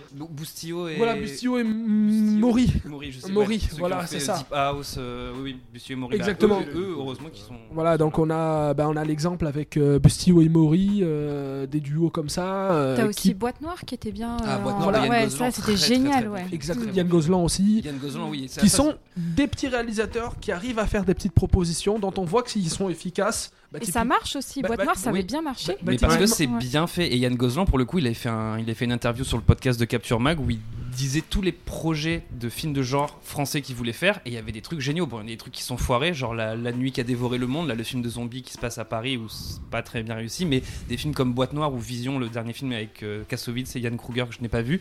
Mais voilà, c'est des propositions. Heureusement qu'il y a des gens comme ça qui sont là pour faire ce genre de propositions. complètement. Ou Il y en a- euh, Burnout avec François Civil. Et il y en a trop Récemment, peu. Mars Express. Mars Express, Mars Express, oui, quand voilà. j'ai toujours pas Ouais, vu. qui- exactement. Il y en a trop peu, trop, trop peu. Et c'est pour ça, je pense que en France, on peut faire des trucs vraiment bien. C'est juste que malheureusement, on ne laisse pas l'opportunité Bah, à si, ces gens-là si de. quand de on parle de cinéma français, on entend ce genre de production, euh, là où je suis prêt à faire de Bah, la oui, bien sûr, pour moi, ça, quand on parle de cinéma français, c'est pas que Christian Clavier qui Ah fait bah, des blagues. malheureusement, c'est- 80% si Aujourd'hui, c'est oui, le cas, oui, c'est le cas, qu'on le veuille ou non. Après, d'une autre partie, il faut pas oublier que c'est aussi ce cinéma-là, ces entrées-là, qui, bon, bah, pas les bonnes personnes peut-être, etc. C'est pas les films qu'on veut le plus voir, mais c'est grâce au fonctionnement du CNC un minimum.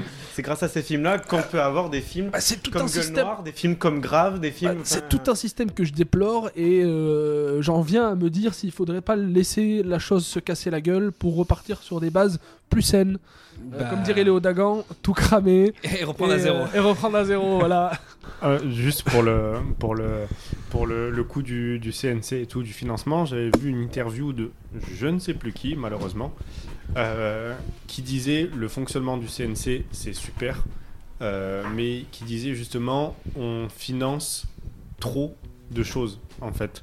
Et, Dans le cachet de Christian Clavier. et en fait, c'est ça. Et en fait, on finance trop de choses à perte, alors qu'on devrait financer peut-être moins de choses, mais de manière plus conséquente. En fait, il y a trop de sommes qui sont allouées et trop de petites sommes. En fait, ce qui fait que les films ne se développent pas comme ils devraient se développer ou ne sortent pas comme ils devraient sortir ou ne sont pas de- d'une qualité qui font que les distributeurs ont envie de les prendre.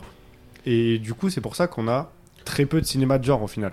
Non, mais tiens, après, il y a encore de la place pour du cinéma de genre. Bon, là, malheureusement, c'est un film que je n'irai pas voir au cinéma parce que sinon je vais faire un, un AVC. C'est Vermine. C'est Vermine. Ah oui.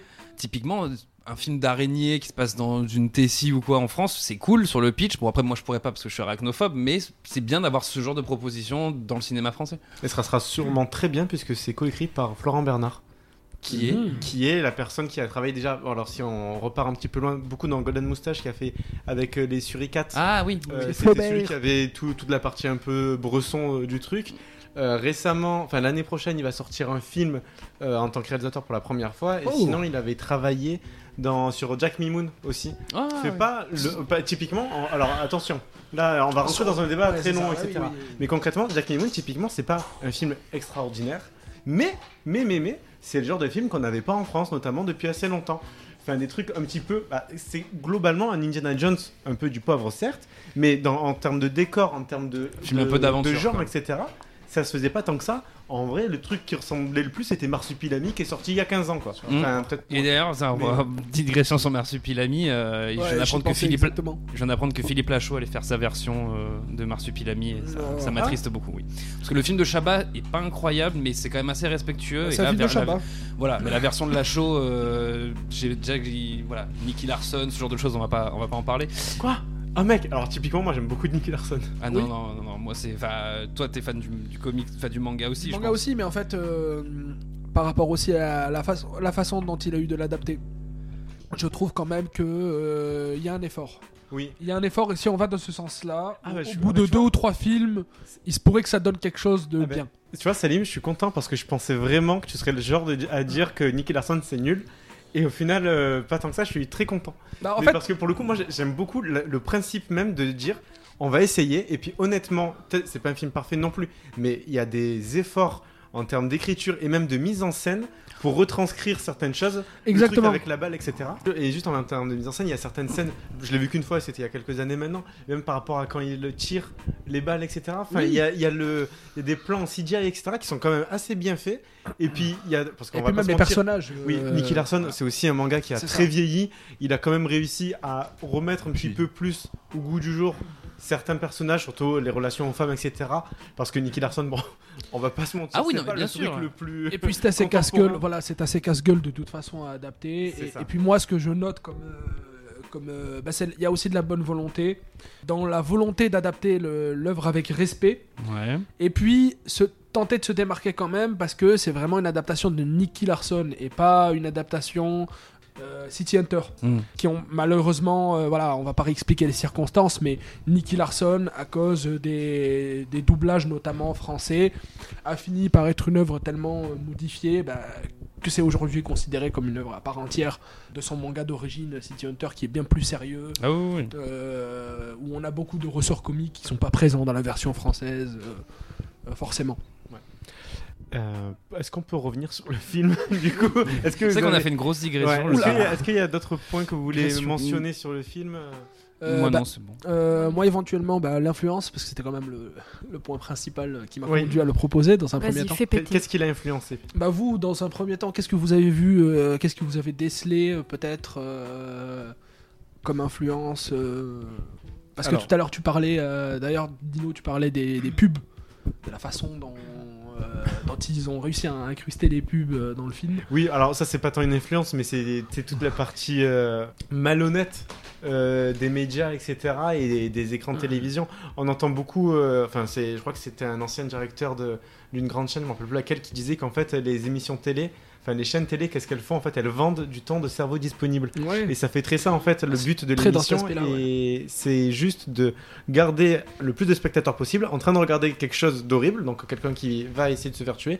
puis mettre des coupures pub en plein pub, pub en plein milieu. Euh, des coupures des, coup- des Des coups les, cou- les coupures. hein. des coupures pub en plein milieu et notamment sur des sujets hyper euh, graves et sérieux type euh, type la fin dans le monde etc. Bah moi tu Et c'est parlais une hypocrisie qui est très forte et parler de ces coupures pub que moi je trouvais très euh, dans l'esprit euh, euh, très euh, vérovenienne si je peux me permettre parce que ah ça- oui totalement on dirait Starship Trooper. Starship Starship Trooper, Trooper, Robocop, ouais. Robocop qui Ouais. est arrivé quand même 4 ans plus tard, hein, donc on peut même supposer que il y a de l'inspiration de la part de Paul Verhoeven, c'est possible, sachant que Est-ce c'est que un- c'est du film ou de- du livre Enfin, de la nouvelle, c'est autre chose aussi, encore une fois. Bah, t- tout à fait, ça se film, discute. Je crois qu'il avait même été adapté une première fois Oui. aux États-Unis et ensuite en France. Ça se discute, mais sachant que Paul Verhoeven est européen quand même, ça ne m'étonnerait pas qu'il soit Qu'il tombé vu, hein. sur le film euh, de Yves Boisset euh, à un Ouais, moment c'est donné. tout à fait possible. Et puis au-delà de ça, même encore plus loin, je pense qu'on peut le dire aujourd'hui comme référence, ça, serait, ça me paraît même plus évident, j'en parlais avant euh, le début du podcast, on a des trucs comme Squid Game aujourd'hui quand même. Ça, Euh, oui, effectivement, c'est une. Où euh, on peut carrément euh, dire que le scénario, bah, ça aurait pu le- être le scénario du prix du danger sur un post-it. hein. Oui, Euh, Squid Game euh, adapté euh, à la sauce coréenne, bien Mm. évidemment. Mm. Et encore plus aujourd'hui quand on voit qu'ils ont adapté Squid Game en véritable Ouais, j'ai pas show regardé télé ça, mais. après les émissions de MrBeast sur YouTube, Ouais, etc. ouais. C'est un enfer. Et, Un euh, enfer. ah, Moi non, moi plus, je mais ne veux pas regarder ça. Je suis juste déçu qu'ils tasent pas les gens. euh, parce que Ah mais gros, moi d'après d'après les pubs que j'ai vues pour, euh, pour euh, ces émissions-là, c'est vraiment un enfer. Les mecs, en plus il y a vraiment de la mise en scène, un peu presque comme pour donner un air de série au truc. Et à la fin, les gens gagnent vraiment de l'argent. Ouais, ça a l'air Mais de toute façon, la télé-réalité, c'est toujours, euh, il y a toujours un scénario de base. hein, Mm. donc, euh, Voilà, oui. C'est vrai, hein, d'un côté. du Même, si fake, hein. même si ça tient sur un Ouais. papier post-it. hein, bah, Et c'était déjà présent du coup dans le prix du danger où comme Oui. on a dit c'était scripté, la productrice arrive, etc. Et puis même à la ça. fin, il prévoit pas qu'il gagne aussi. Il reçoit pas l'argent, il me semble. Ah Non, ils sont embarqués, ouais. Ils essaient de court-circuiter. Et à la fin, ça finit sur un mode. Ça euh, correspond pas à leur scénario de base, donc euh, ça leur plaît pas. Ouais. Donc, Mm. voilà. Et euh, à la fin, on te dit, bah voilà, vous voulez, vous voulez plus, euh, plus de violence. Ce sera encore hein, plus voilà, violent, vous La ce sera plus. encore fois. plus, Et il revient, ils se permettent de dire qu'il Oui, va il va revenir. Il va revenir. Mm. La prochaine fois, l'émission ne durera pas 4 heures, mais toute une journée, etc. etc. Mm. non, c'est un enfer. Ouais. Mais ouais, du coup, euh, par rapport à ce film, euh, Je pense on qu'on peut- beaucoup mitigé, mais effectivement, si Mais il y a des choses à dire. hein, Non, il y a des bonnes de choses à dire. Vous êtes curieux pour le coup, regardez-le. C'est si Le fond en vaut la peine. Mm. La forme, je ne sais pas. Joker. Euh, moi, je voudrais rajouter un petit truc. Euh, juste, moi, le film, à un moment donné, il m'a fait penser énormément à American Nightmare. Oui, Parce oui, c'est que vrai. parce qu'à un moment, le, le présentateur télé, il se défend en disant euh, Oui, mais grâce à l'émission, le taux de criminalité baisse. Complètement. En fait, oui, oui, parce complètement. que les gens, les, les gens, parce que les gens, parce que les gens, ils exorcisent euh, Totalement. leur, on, a, euh, leur truc. on a ce principe, ouais. Et euh, ça. Comme une catharsis. De donner un défouloir à la population euh, via la souffrance d'un homme. euh, Moi, j'ai trouvé la, j'ai trouvé aussi la scène d'intro incroyable. Euh, parce que moi, j'ai pour habitude de regarder les films sans regarder la bande-annonce et sans regarder Ouais. le pitch du film. Et en fait, le film commence où justement tu as le premier candidat Ouais, qui se fait. qui essaye d'échapper au tueur Ouais. et il passe entre des gens qui l'applaudissent et moi j'étais là genre mais qu'est-ce qui se passe? Qu'est- Qu'est-ce que c'est que ce truc? Je comprends pas du tout.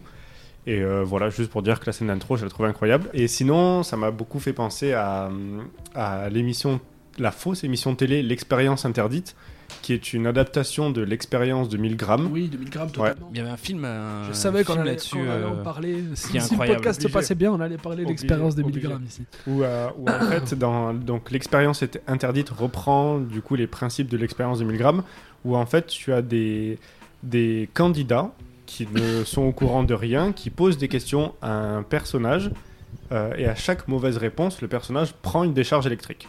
Sauf que le personnage qui prend la décharge, c'est un acteur.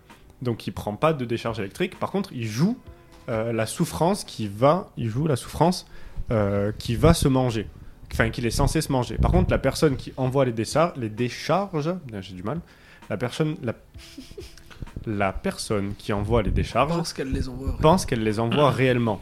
Et en fait, l'expérience montre que euh, 95% des gens envoient une décharge mortelle ça. sous la pression du public. Et ça, regardez-le. Alors, avant, c'était disponible sur YouTube. Maintenant, je ne sais pas si ça l'est toujours. Mais c'est vraiment très révélateur. L'expérience de 1000 grammes, c'est pareil, mais avec des médecins, en fait. Et euh, c'est du coup issu du livre de Hannah Arendt, La déshumanisation du mal, euh, qui parle justement du système nazi. Comment les gens se sont dédouanés en mode euh, je suis pas responsable, je suis pas criminel, C'est les obéi aux autorités, ordres. euh, Voilà, c'est le ça. conformisme, euh, tous ces principes-là, l'obédience euh, aux autorités. Ça. Et ben tout ça, ça a été adapté du coup à une fausse émission télé et c'est vraiment glaçant. Il faut Ouais. le regarder. On va maintenant parler de Felicita, avec des personnages qui auraient pas vraiment pu regarder Le Prix du Danger, puisque tout simplement ils ont pas de télé, ils ont pas de maison. Papa Oui. T'avais fait quoi pour aller en prison Felicità è un cuscino di piume, l'acqua del fiume che passa e che va.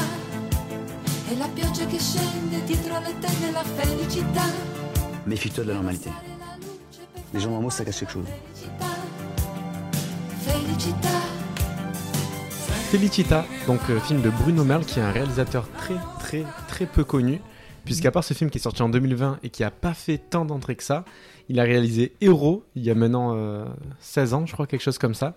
Film encore moins connu, qui a fait à peu près 8400 entrées à sa sortie, avec euh, Michael Youn en acteur principal. Déjà, Michael Youn, alors pour moi, et justement dans ce film, ça montre vraiment qu'en fait, Michael Youn, c'est quelqu'un qui aime jouer au con, etc. Mais au final, et d'ailleurs, quand tu des interviews de Michael Youn, c'est un gars qui, est, qui a vachement de recul sur ce qu'il fait et sur l'art en général. Et franchement, écoutez Michael Youn parler de cinéma, c'est très intéressant. Je Ouais, bah, suis d'accord. et il y a même des et- films dans lesquels il joue très très bien. Ouais. C'était un petit pic comme ça, genre dans, le, dans Carbone d'Olivier Marshall, Ouais. où il joue le mec, euh, il est impérial. Mais c'est vrai que Alors étonnamment, que- il a beaucoup. Même moi, quand j'avais appris de ça, a priori, oui, c'est un cinéphile. C'est un euh, cinéphile euh, avéré assez et mais en pointu. plus, euh, il a qualitatif, quoi, vraiment. hein. Il a vraiment beau mot. J'avais vu aussi une interview. Il a vraiment beaucoup de refs euh, pointus, etc. Ouais, ouais, totalement. Et, et du coup, justement, dans Héros, en fait, il y a une petite. euh, bah, encore une fois, une mise en abîme de son rôle de lui de comédien, parce qu'en fait, Héros, honnêtement, alors là, je vais faire pleurer, enfin, je vais euh, faire crier Salim très vite, mais Héros, si vous l'avez pas vu, c'est le Joker de Todd Phillips, mais en bien. Ah, ça, ça me plaît. parce que moi, j'aime pas, pas Joker, donc ça, ça, m'intrigue. Tu me l'as vendu. Très Voilà. bien. Et en fait, c'est ça. Et en fait, il y a une vraie. Et il y a, en fait, c'est un film qui est aussi inspiré de la. va- la Comment valse- tu veux qu'on soit crédible en déclarant des trucs comme ça publiquement genre Ouais, parce que Joker, c'est pas si ouf. ça. Là, on, en- on en Je suis parlera d'accord. dans un autre On, en podcast. fera un podcast Joker, mais. mais c'est c'est enfin parce qu'en fait Hero donc comme Joker qui est euh, également inspiré de euh, King of Comedy de Scorsese. Et honnêtement en fait le propos est un peu le même. En fait c'est un personnage qui est comédien qui fait de la comédie etc mais qui ne veut pas transparaître que ça qui veut plus. Et en fait c'est un comédien qui veut plus mais qui est en même temps fan d'un genre d'équivalent de Johnny Hallyday qu'il va kidnapper. Et en fait tout ça juste pour être euh, mis sur scène et faire quelque chose autre que de la comédie Donc ça justement, et en fait, on- tu vois, c'est aussi un problème, un personnage qui a des problèmes euh, mentaux clairement, etc. Et en fait, c'est vraiment un excellent film. Le problème, c'est bon, j'en parle et, et on le recommande, etc. Mais il est très peu euh, disponible en fait. visible. ouais. Et je crois qu'il est sorti qu'en DVD, c'est assez difficile de se procurer. J'ai au moment où on enregistre, il est disponible sur YouTube. Donc, euh, si jamais on n'aime pas euh, favoriser ce genre de visionnage, mais bon, quand c'est disponible que sur ça, au bout d'un moment, c'est compliqué. Bah oui. Mais donc voilà, euh, première euh, enfin, très grosse digression euh, dès le début. Mais... Digression. Digression. Merci, euh, merci Inès. Euh, mais oui, Bruno Mer, donc c'est un réalisateur qui est très peu connu et qui, pendant 13 ans après, après ce premier film qui avait pas du tout marché, s'est beaucoup remis en question, etc. Et, euh, et a eu beaucoup de mal à faire refinancer un film. Il a écrit d'autres films qui sont sortis, notamment le, le film d'Azanavicius sur euh, le avec Omar Sy, le prince. Ah, je l'ai pas le vu, prince celui-là. euh, quelque chose. Voilà, Non. exactement. Omar Sy. euh, Non. Le Prince de Bel-Air, c'est avec Will Smith. J'étais en train de faire les gros yeux. On voyait pas, les, mesdames et messieurs, vous voyez pas, mais moi j'étais avec les yeux écarquillés. le prince de Bel Air. Oui, non, mais c'est le prince. Oui, c'est un truc avec euh, Mar- Marcy et sa fille. Là, il y a un truc de prince ou princesse dans le titre. ouais, C'est exactement ça. Et euh, le prince oublié, du coup. Et euh, pour, euh, pour revenir à Felicita, parce que ça fait 5 minutes que je parle de ce film sans en parler, c'est un- une, petite comédie, entre guillemets, comédie road trip. Enfin, on peut le mettre dans plein de, drames, enfin, on peut le mettre dans plein de, petits carcans. qui parle d'une famille un peu hors norme, puisque c'est une famille qui de de- parents et une petite fille, qui en fait n'a pas de vrai logement et en fait comment dire? C'est ça en fait, ils n'ont pas de logement. Le père est recherché par la police parce qu'il s'est- il a pas fini sa peine de prison. Il lui reste six mois à courir. La mère et le père jouent à des jeux un petit peu particuliers puisqu'en fait ils font que se mentir constamment, imaginer des histoires pour essayer Mhm. de toucher l'autre. La fille aime s'écarter de cela en mettant un casque anti-bruit sur la tête. Et en fait concrètement le film commence où on les voit dans, au bout de quelques minutes dans une, dans une maison profiter de leur vie et très vite on comprend qu'en fait bah, c'est pas c'est même pas leur maison. Ouais, ils sont des squatteurs, ouais. C'est ça, ils, ont- ils squatté, Ouais, ils ont squatté. Ils ont squatté la maison de, de quelqu'un d'autre. Parce qu'elle se fait passer pour euh, la femme. En fait, c'est une femme de femme ménage. de ménage, ça, c'est une femme de ménage, Et elle fait les ménages dans cette maison-là. Et ça. du coup, comme elle a les clés, Elle bah, squatte. C'est Voilà. ça, pendant que les autres sont partis en Mm. vacances, ils profitent, etc. Et dès qu'ils se rendent compte qu'ils vont rentrer plus tôt que prévu, c'est la galère. Et après, ils regardent toutes les photos qu'ils ont prises au début, ils remettent comme avant. Un peu comme quand tu vas dans un Airbnb, mais en, en plus carré. Non, plus paniqué. en plus paniqué, ouais. Et, et En scène d'introduction qui est assez cool d'ailleurs. Ouais, l'introduction est vachement cool. Et en fait, le film, c'est un petit peu ça. C'est un petit peu, comme on disait tout à l'heure sur d'autres films, c'est un peu une tranche de vie de ses parents et cet enfant juste avant la rentrée scolaire pour l'enfant qui est impo- importante pour elle. Et on les voit évoluer. C'est un film qui est très très doux, je trouve, à, à regarder, très beau de manière générale, et même très beau visuellement. On va en parler un petit peu plus euh, tout à l'heure. Mais euh, moi, j'ai vraiment beaucoup aimé ce film. faut savoir que c'est euh, Théo qui avait recommandé ce film, qui, qui, que je remplace ce soir. Donc je pourrais sûrement pas en parler aussi bien que lui. Bah, écoutez, tant pis. Hein. mais... Il y avait que toi. Ouais, mais il y avait que moi disponible. Bon, on a trouvé, on essaie de trouver mieux, mais bon. Théo, tu t'es débiné.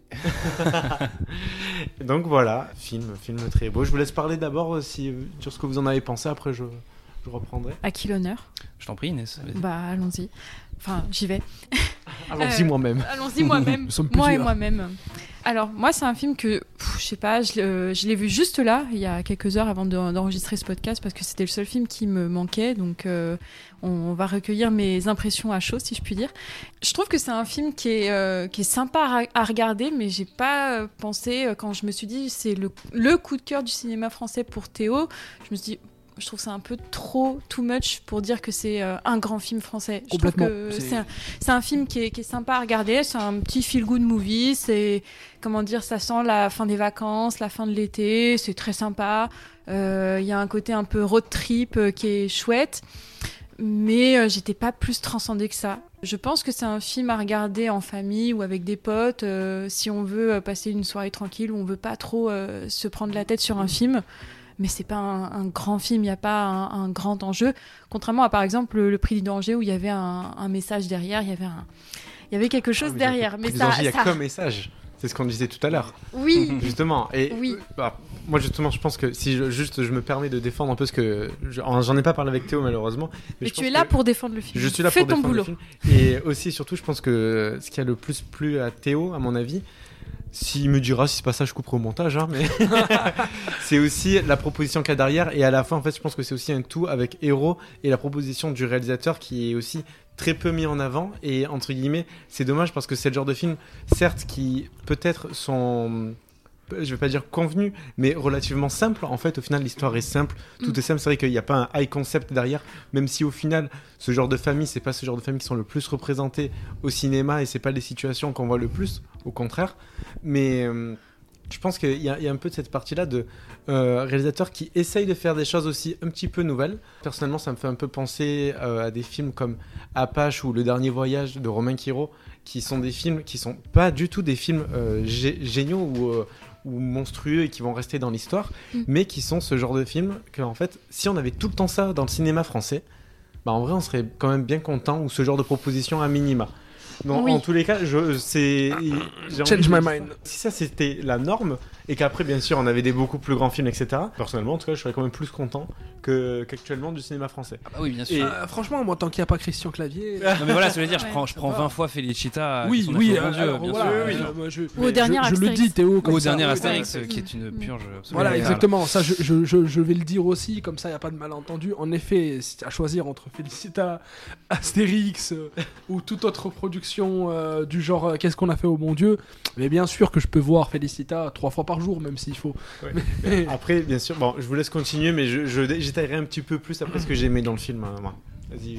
Bah non, bah alors moi c'est un, c'est un film euh, pareil euh, comme Inès, je l'ai vu, euh, je l'ai vu juste avant de- d'enregistrer le podcast, donc je suis quand même un, un peu à chaud, mais c'est pas un film que j'ai détesté regarder. Au contraire, je l'ai suivi avec euh, un, un certain plaisir, mais j'ai eu un petit souci enfin de de me raccrocher un petit peu à, à la petite parce que je, je la trouve qu'elle, je trouve qu'elle joue pas très très bien, qui est donc la fille du, du réalisateur. Ouais, Rita Merle.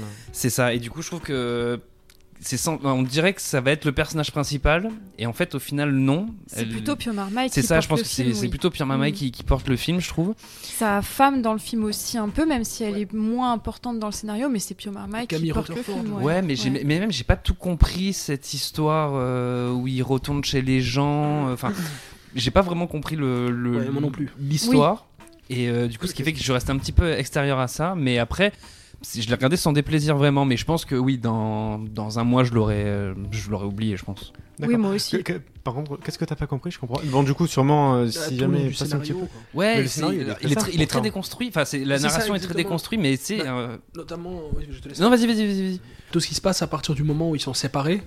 Euh, Bah, ouais. Sa femme, après, qui, il y a une tentative d'explication après, en nous montrant qu'elle a voulu aller chercher la peluche, qu'elle est restée coincée Ouais. dans les rochers, etc. Mais, euh, mais ça, c'est après, c'est montré déjà après, comme par des sortes de flashbacks ou un truc comme ça. D'ailleurs, on comprend pas bien. C'est quoi? C'est des La narration, flashbacks elle est un peu éclatée. c'est des flashbacks, on remonte dans le temps pour te montrer qu'elle est restée coincée dans les rochers.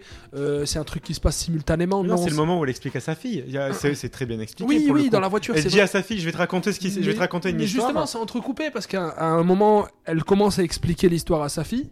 Elle, elle commence à expliquer l'histoire à sa fille. Il y a un truc qui les coupe, euh, une scène qui se passe, il y a un truc qui se passe, et après elle reprend l'histoire. euh, Oui, parce que sa fille la coupe, fille. etc. Donc euh, c'est, je trouve que c'est la narration est assez décousue et pas et c'est il y a des moments comme ça où c'est on manque de clarté un peu. Bah, pour moi, alors il y a une partie Et où. qu'est-ce qui se passe aussi dans la maison pendant ce temps Au final, Mais justement, ça, c'est la fille qui, qui imagine. Ouais, mais parce oui, que. il y a cette scène d'ailleurs que je trouve au demeurant assez intéressante, qui est une des scènes les plus intéressantes pour moi, où on te montre l'imagination, jusqu'où va l'imagination de la petite fille. Ah oui, c'est- cette scène tu est vois très bien, ouais. Mais après, en vérité, qu'est-ce qui se passe? Il a fait et quoi c'est- en y mais allant c'est- mais il s'est rien passé, en fait, justement. Bah si, puisqu'il est traqué par la police. Mais non, mais, il est... Mais non, mais c'était c'était avant ça. Traqué de, de, de- Il est d'avant. traqué avant, et puis surtout, il est traqué parce que là, il a volé une voiture. Ah, Mais pas que ça, je pense. Hein. Mais non, non, non, si, si. à mon si. avis, à mon Non, avis- si, je pense que c'est Le, ça. le ouais. film, il est très clair sur ça. Non, parce que euh, je sais pas si j'ai mal interprété le truc, mais il me semble quand même que la scène où ils repartent, après qu'il ait retrouvé la maman, Ouais. tu vois, ils repartent lui dans la voiture de devant, Mhm. euh, la mère et la fille dans la voiture à l'arrière. Oui, la- leur voiture. Et on voit la police qui arrive vers l'endroit d'où ils partent. Mais parce qu'ils ont, ils ont volé, il a volé la voiture. Oui, du gars. C'est pour ça, il, il a volé, volé une voiture de sport. Mais la, mais la voiture, il l'a volée dans le bar. Il a Avec volé son au mec parce pote. que le mec voulait pas la lui prêter. Oui. Ouais, c'est ça. a- Mais il a volé, c'est ça, il a volé dans le bar de son pote. Alors, du coup, juste pour les personnes qui Mais là, nous écoutent et qui l'ont pas vu. Mais là, il partait plus du bar de son pote. Oui, mais non, mais la maison. il a pas croisé des flics entre temps, c'est tout. Et là, il croise à un moment, à un moment donné, les flics, ils ont une, euh, ils ont, ils ont comme euh, information de. Moi, je me demande s'il a pas, en fait, je me demande s'il a pas un peu fait comme dans euh, l'imagination de la fille, euh, mais je, je l'ai juste passé chercher sa femme. Le bonhomme, bah, je crois qu'il le dit à un moment, le bonhomme a pas voulu le laisser rentrer, euh, et puis peut-être qu'il a tabassé le mec. où il a tapé le mec. Moi, je pense que c'est ça. Je pense qu'il se fait arrêter et rechercher par les flics, pas juste par rapport au vol de la voiture. hein. Alors, je À mon pense. avis, le mec, il a, il a fait quelque chose. hein. Je Alors, pense, en allant chercher sa femme. Je pense pas du Après, tout. je. Mais je- Théo, moi, j'ai vraiment pas compris comme ça. Ok. Et juste pour, pour euh, situer pour les personnes qui nous écoutent et qui n'ont pas vu le film, concrètement, donc on l'a dit, le- les deux parents et la fille ont vécu dans une maison qui n'est pas la leur, mais chez qui la mère fait le ménage régulièrement, etc. Donc elle a les clés. À un moment, ils partent. La mère va, doit retourner travailler dans cette maison, donc faire semblant qu'elle y retourne pour faire le ménage. Au bout d'un moment, le père et la fille n'ont plus de nouvelles de la mère. Le père s'inquiète, il se dit bon ben je vais y aller, sauf que c'est la mère qui, a la voiture, donc il n'arrive pas à retrouver de- des amis qui arrivent à lui prêter quelque chose. Il vole une voiture à quelqu'un, c'est une voiture de course. Il va jusque là-bas. À ce moment-là, il laisse la fille toute seule dans la voiture, au cas où si la mère revient à ce moment, à un moment donné. Sa fille s'imagine le pire des scénarios, c'est-à-dire euh, que le père arrive dans la maison et qu'il tue les, les personnages, puis après il revient, la mère, il revient avec la mère, etc. Enfin, bref, et ensuite la mère raconte la vraie histoire, c'est-à-dire qu'en fait la mère elle l'a travaillé, elle a juste vu que la petite fille qu'elle gardait, enfin qu'elle gardait, qui était dans la maison qu'elle faisait, où elle faisait le ménage, a jeté son doudou, doudou que la fille de, enfin la fille Rita. Merle adorait, du coup elle l'a pris pour lui ramener. Voilà, ça c'est juste l'histoire parce que sinon vous n'allez pas comprendre tout ce qu'on disait à cet, à cet instant-là. Et apparemment, donc effectivement, selon vous, c'est trop déconstruit pour être euh, clair? Moi, en tout cas, il y a bien un moment où il y a eu de la confusion, au moins un peu. D'accord. Ouais, En moi aussi. Je vois pas bien. Ben, moi, les moi, ce que j'ai, moi, ce que j'aimais, c'est que, en fait, c'est que la confusion, à un moment donné, elle est voulue parce que, notamment pendant une grande partie du film, le, le film, en fait, joue sur les, euh, sur les points de vue, sur que- de quel point de vue on est, etc. C'est-à-dire tout au tout début, euh, notamment, on est énormément du point de vue de la fille. Puisque typiquement, comme on avait dit, la fille c'est un, un personnage un petit peu atypique qui aime bien se couper aussi du monde, et je vais y revenir après, et notamment met un casque anti-bruit. Et c'est un truc euh, de cinéma très classique et qu'on connaît beaucoup, mais dès qu'elle met le casque anti-bruit, il n'y a plus aucun son, et en fait on voit les lèvres des, des parents qui discutent bouger, et pourtant on n'entend rien, tout comme la fille. Et à d'autres moments, d'ailleurs, euh, le, le point de vue est inversé. On a le point de vue des parents et on voit, du coup, sur, on revoit la même scène lorsqu'ils sont dans le, dans le restaurant où on entend ce qu'ils disent. Et, euh, la fille, du coup, elle est dans son coin. Donc en fait, il y a un jeu de point de vue. Et justement, quand on est du point de vue de la fille. J'avais un problème de son Oui, moi aussi. Au début. J'étais là, euh, pourquoi il n'y a plus de son ouais. Ouais, J'avais pas mis en mute, ouais. sur le bouton, Ouais, ouais, ouais. ouais. D'ailleurs, j'avais bien aimé la blague qu'il a fait, euh, le père, quand ouais. il, a, il a cassé le, le casque, où il disait euh, Je vais t'en acheter un plus silencieux, un Oui, silence oui. incroyable. Ça, j'ai adoré. On aurait dit qu'il vendait le dernier casque. Ouais, non, mais je trouve qu'il y a l'humour qui marche un peu bien, assez bien dans le film à des moments. Et oui, juste pour venir sur ça, pour moi, il y a un, un jeu de point de vue, et c'est pour ça que notamment, quand elle est dans la voiture, que son père dit reste ici, on la voit sortir de la voiture, après il y a toute cette scène horrible où, entre guillemets, elle voit son père tuer quelqu'un, etc. Et on, on croit que c'est la vérité. Et, et- et- mais justement, et ça c'est totalement voulu. C'est surprenant, oui. Oui, c'est surprenant, mais pour moi c'est totalement voulu. Et c'est pas du tout l'aspect que je préfère du film. Bah, moi justement, je regrette que euh, tout le film euh, ne, soit, pas, comme fait ça. sur une veine similaire. Parce que là, on aurait eu une proposition, chose qui n'existait pas dans le film. On aurait eu un principe, quelque chose à explorer. Peut-être même, que- peut-être même sans vous aller forcément dans, dans ça beaucoup plus, mais au moins faire plusieurs scènes comme ça dans le film. Où on a plein de moments où on voit ce que la petite s'imagine, jusqu'où. Et ça aurait même servi avec un propos euh, sur euh, l'imagination de la petite, euh, etc. Chose que là, bah, il n'y a pas dans le film. y a Oui, pas je suis assez d'accord. alors- Surtout que je trouve qu'on n'allait pas assez loin dans l'imagination. Il y avait quelques bribes où on voit, par exemple, le cosmonaute qui Euh, arrive. voilà, je trouve que le cosmonaute, surprise. limite, bah, c'est des scènes qui sont plus euh, oniriques, plus poétiques, mais qui n'ont pas forcément un grand impact dans le scénario, en fait. Exactement. elles sont Oula. plus décoratives. Exactement. Alors non, pour moi c'est pas décoratif, c'est métaphorique, c'est différent. C'est pour moi le l'astronaute. Alors là, je vais entrer dans de l'analyse. c'est Peut-être que je me métaphorique, mais trompe ça que de totalement. l'ornement, genre. Comment? C'est- C'est métaphorique, mais ça n'est que de l'ornement. Ces scènes, elles dessinées. un Bah, peu. c'est pour un peu Disney, étoffer oui. la, la personnalité de la petite fille, pour Oui. montrer que c'est une fille qui, au départ, je me suis même dit, elle, elle doit être un peu autiste Ouais, sur les bords, Euh, parce que, un peu euh, un ouais, peu le- le ça doit être un peu le, concept du film Pour moi, elle aussi. est pas tant autiste, elle est juste. En fait, là, en fait, pour moi, Si, la un fille- petit Bah, peu. Elle a, elle un a. dit t'es spécial, toi, non.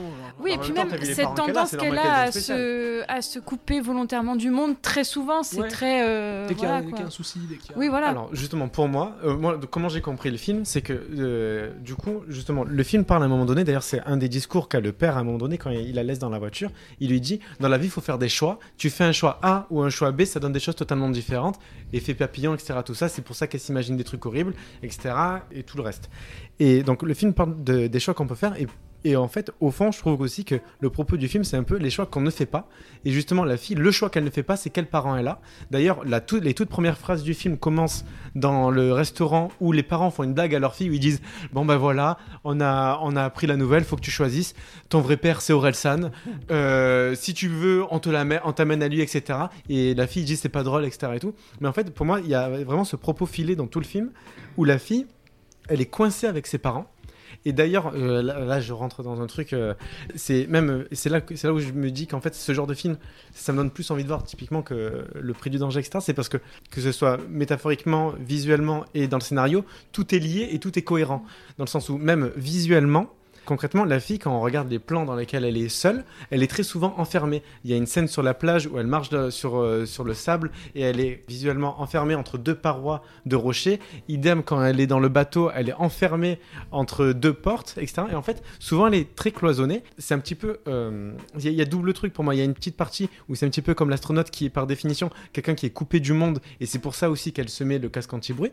Donc en fait, c'est un petit peu pour ça. Et c'est pour ça que l'imaginaire qu'elle a, c'est l'astronaute selon moi. Et d'un autre truc, plus que d'être coupée, c'est qu'elle est enfermée dans une situation donnée avec ses parents où concrètement son père fuit la police constamment. Bah, Et- Il fuit même euh, le fait d'être un adulte aussi, parce que souvent c'est elle Oui, qui fait le qui fait l'adulte pour ses parents. Elle est là à dire ouais papa, il faut que tu m'emmènes demain 8h00. C'est ça, euh, oui, voilà. qu'elle le rappelle. Et elle, elle en fait, en fait, c'est un petit peu, pour moi, une fille qui a envie d'être normale parce qu'elle a envie d'aller à l'école, etc., etc. Et en fait, c'est, Il y a aussi tout ce propos sur le fait d'être normal ou pas. Je crois qu'à un moment, le père, il lui montre un, de film sur. Browning, euh, ouais. ouais, c'est ça. Ouais. Et euh, sur le fait que pour te sauver du monde, entre guillemets, faut te couper de la méfier de la normalité. Oui, Oui, les gens normaux, il faut s'en méfier. Bah, voilà Ouais, tout le propos du, du film Oui, c'est ça. euh, Freak Show de Todd Browning, hein, Mm. et qui est d'ailleurs très très bien pour le coup utilisé dans le film, intégré dans le film. euh, ça sert vraiment à un propos pour le coup. Et c'est- pour ça que moi, je, je trouve beaucoup de qualité à film dans ce sens-là. Et c'est pour ça que, pour moi, le- la fille, elle n'a pas particulièrement un syndrome autistique ou quoi que ce soit. C'est juste une fille qui n'est pas à sa place. Et je trouve ça très beau parce que c'est un comme ses truc. parents, quoi. Quoi Un peu comme ses parents dans la société. Oui, sauf que la différence, c'est que les parents, au bout d'un moment, c'est leur choix. C'est le, le père, justement. Et d'ailleurs, bon, on va pas spoiler la fin, mais le père, si, techniquement, c'est son choix de fuir la, justice. Et du coup, de mettre toute sa famille en itinérance constante, etc. Le, père, et bon, aussi la mère, du coup, forcément. Mais euh, ben, en fait, coince la, petite dans cette situation. Et c'est pour ça que ça donne un enfant si spécial.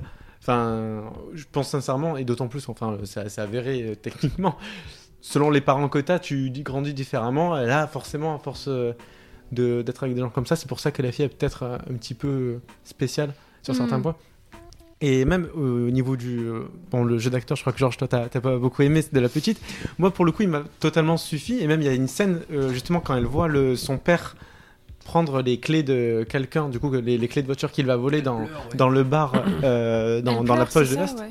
Comment Non, Ouais, elle a une Ouais, larme- c'est ça, elle il a y une a, il y une larme qui coule. Elle Et- parce qu'elle se doute que ça va mener à tout un tas de conneries qui vont lui faire Mais rater c'est la ça, c'est en rentrée fait, elle, classes, hein. elle, elle sait ce qui va se passer. Et en fait, Elle est euh, fatiguée d'avance, ouais. C'est ça. Exactement, quoi. Et en fait, je trouve que c'est des scènes qui sont assez fortes. C'est, c'est vraiment, en fait, littéralement le principe de tu choisis pas tes parents. Elle est, elle est coincée avec ça. Et notamment. Encore une fois, c'est des thématiques que je trouve qui sont vraiment très disséminées, euh, peu présentes et euh, diluées un peu au milieu de tout un tas d'autres trucs moins Suggérées. intéressants. Ouais, elles sont et- plus suggérées que. euh, Exactement. Il y a plein de pistes comme ça qui sont intéressantes, bonnes dans le film et qui sont jamais vraiment euh, Abouties, ouais. ou abouties. Mm. Pour moi, c'est après, c'est un film. Justement, juste- se concentrer sur des trucs euh, comme euh, directement la mise en scène, euh, le cadrage. euh, où là, il y a effectivement là aussi des bonnes propositions, mais jamais concrétisées, je trouve. Mais, mais pour moi, c'est le, le- le- un film ne doit pas forcément pousser son propos au maximum constamment. Et justement, heureusement, typiquement, avoir un, propos, intéressant, quelque chose à dire,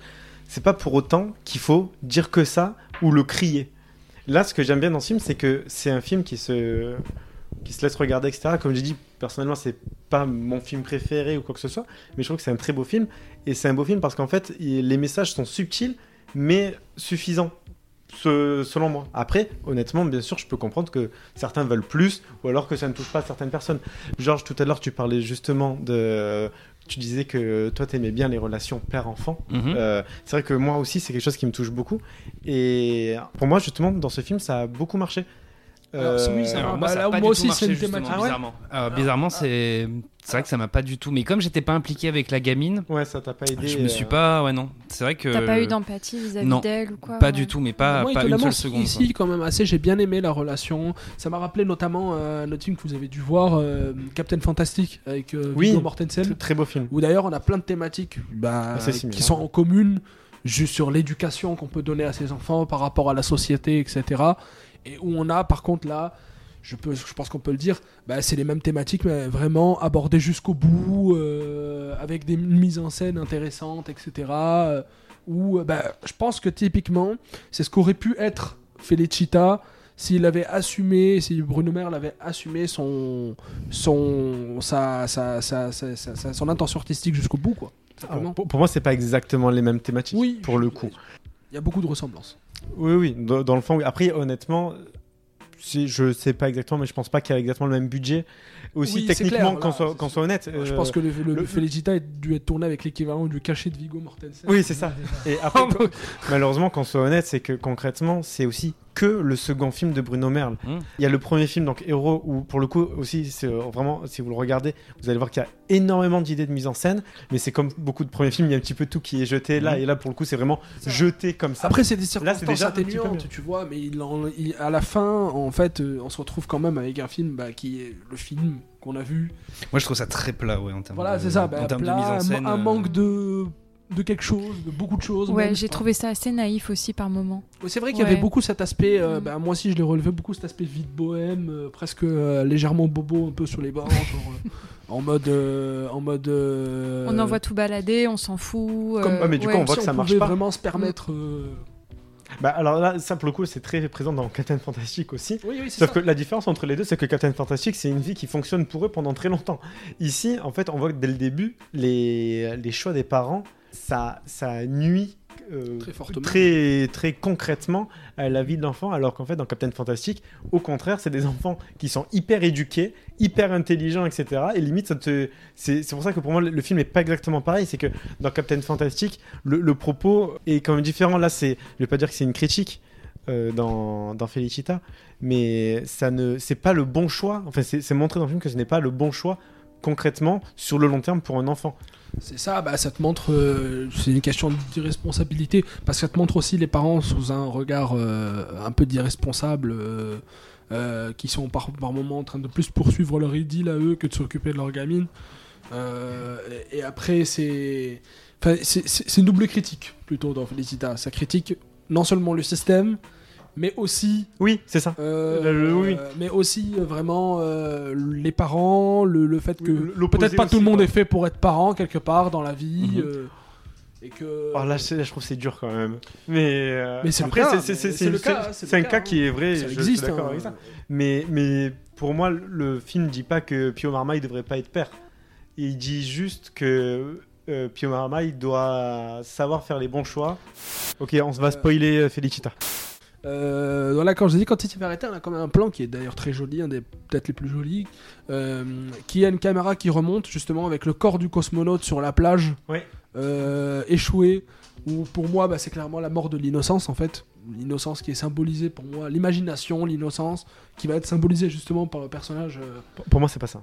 Moi, pour moi, c'est ça. revenir, ouais. Moi, pour moi, c'est quand elle voit son père bah, se faire arrêter, elle comprend définitivement que leur mode de vie n'est pas bon, que euh, tout n'est pas rose, que on peut pas éternellement fuir en avant, euh, avoir bah, littéralement, comme je disais, une fuite en avant euh, sans cesse et toujours fuir les problèmes et etc. Quoi. À un moment, ça s'arrête, les problèmes nous rattrapent et voilà quoi. Alors justement, alors pour moi, la fin, parce qu'en fait, pour euh, comprendre, si vous n'avez pas vu, le tout premier plan du film, ou un des tout premiers, c'est justement le cosmonaute qui est dans la mer, qui est en train de se noyer, et le tout dernier, c'est le cosmonaute, donc l'imaginaire de la fille, qui est sur le rivage, euh, qui, Échoué, qui- oui. qui est échoué sur le rivage totalement. Pour moi, j'ai pas du tout la même interprétation de la fin et du début. Justement, le cosmonaute, donc c'est, ça symbolise euh, l'enfance, etc. De, de- de la petite. Au début, il est en train de se noyer parce que justement, ils sont dans la situation où ils vagabondent concrètement de truc en truc et rien ne va. À la toute fin, quand c'est vraiment le dernier plan du film, quand il est échoué, c'est une fois que le père sort de prison. Bon, donc on a dit qu'on spoilait. euh, sort de prison et où il est ouais, foutu pour foutu et où il, euh, la, où il la retrouve. Et c'est après cette scène-là où il a échoué. Et pour moi, ça veut à la fois dire que justement le cosmonaute n'est plus en train de se noyer, ça veut dire c'est positif.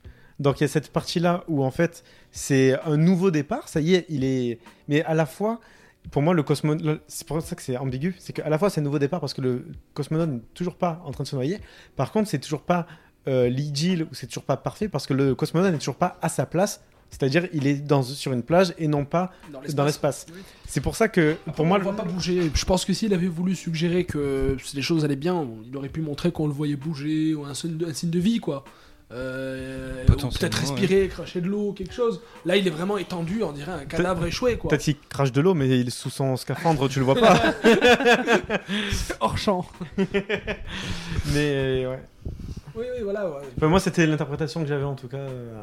Je, je, je, pensais que, je pense que le film est plus optimiste que hyper pessimiste dans, dans, sa, Bah, dans sa encore fin. une fois, un truc qui rajoute à Bah, c'est dans le titre en même temps. Oui, Felicita, ça. le Ouais, bonheur. Bah, moi, c'est un truc encore, tu vois, qui rajoute à, à l'incompréhension un peu, euh, pas globale, mais l'incompréhension du film. Bah voilà, c'est que là, t'as une scène qui te montre presque la mort de l'innocence, et puis derrière, quand même, euh, ils reprennent presque leur, euh, leur petite vie dès qu'ils sortent de prison, puisque euh, ils refont la scène immédiatement, ils sortent de prison, il va les voir, ils, fa- ils font semblant de l'ignorer, allez, on recommence la scène, il repart en prison dans Oui, ils jouent leur vie un ils- petit peu. Ils rejouent exactement comme si ben, là aussi il y a peut-être une sorte de mise en abîme à faire. hein. Oui, avec le cinéma aussi, exactement, totalement, Et même quoi. la scène où ils sont dans la voiture, juste après le, justement qu'ils sortent de la maison au tout début, ils font dans la voiture et ils accélèrent.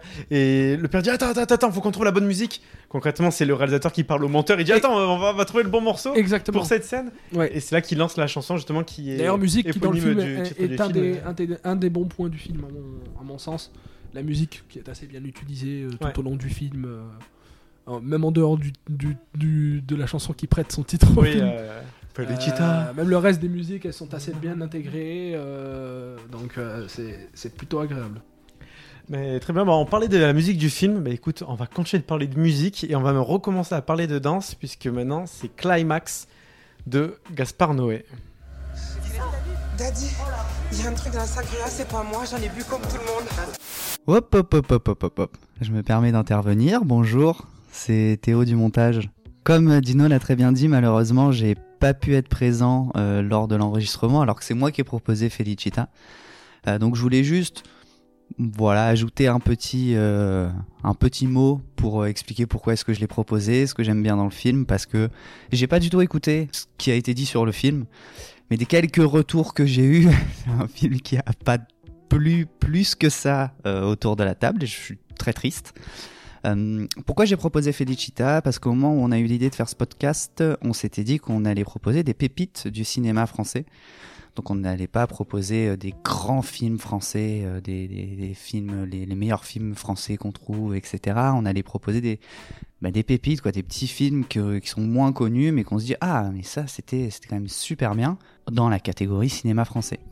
Euh, J'ai proposé Felicita parce que Bruno Merle avait sorti d'abord Héros avec Michael Youn, qui a été un film loin d'être parfait, mais qui a vraiment fait un bid intersidéral, c'est-à-dire que vraiment il y a quatre personnes en France qui sont allées le voir. Et je trouvais ça dommage parce que je trouve que c'est un film qui a eu du potentiel. Et quand Felicita est sorti et que je suis allé le voir en salle, euh, bah moi j'ai passé un moment mais incroyable, euh, voir un film aussi doux, aussi euh, agréable, aussi bien joué et ouais, juste un, un espèce de. C'est presque un Little Miss Sunshine à la française, quoi. C'est-à-dire que c'est un moment d'une douceur folle et avec une fin bah, qui donne envie de rester dans le film, quoi.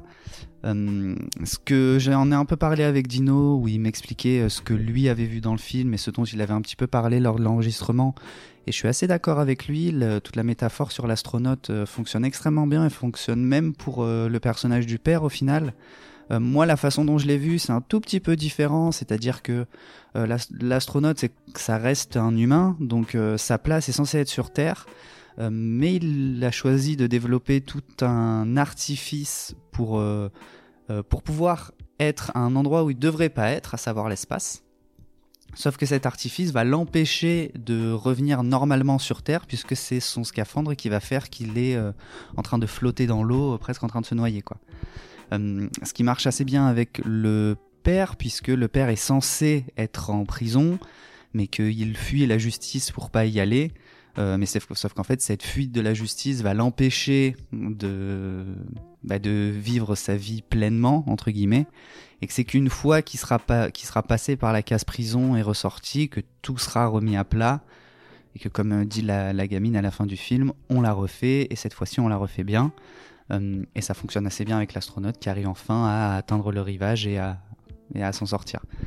Euh, c'est voilà, c'est je voulais simplement ajouter euh, ajouter ça parce que euh, bah, Felicita reste, je trouve, un bon film français, euh, une bonne comédie toute douce, un film qui fait plaisir et puis le J'imagine que ça a été dit, mais voilà, la, celle qui joue la fille dans le film, c'est la fille du réalisateur, c'est Rita Merle.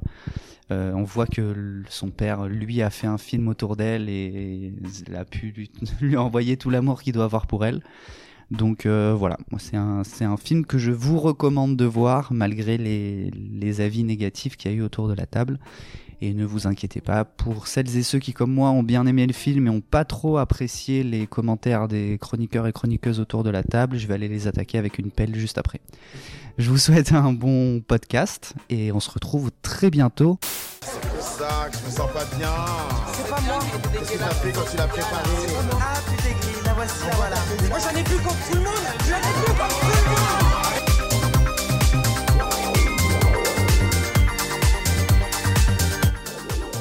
Et ben moi, euh, comme je disais en off, je trouve ça très beau comme épisode parce qu'on a commencé avec un film sur la danse et on finit avec un film sur la danse. euh, c'est beau. Et euh, j'ai recommandé Climax de Gaspard Noé qui est sorti en 2019 si je me trompe pas. C'est sorti un peu avant le Covid. Fin 2018, je crois. Ah, il y a, T'es tu te trompes Ouais. déjà. Ouais, je crois que je l'ai vu 2000. Déjà, je me vu trompe, de- ça si, part il est sorti bien. septembre-octobre 2018, je crois. Moi, je l'ai vu pendant. Je l'ai vu 2000, 2000 de- début 2019. Bon, en tout cas, c'était avant le Covid. Oui, ah oui, oui. Déjà. Largement, largement. Moi, je l'ai vu plus de 5 fois.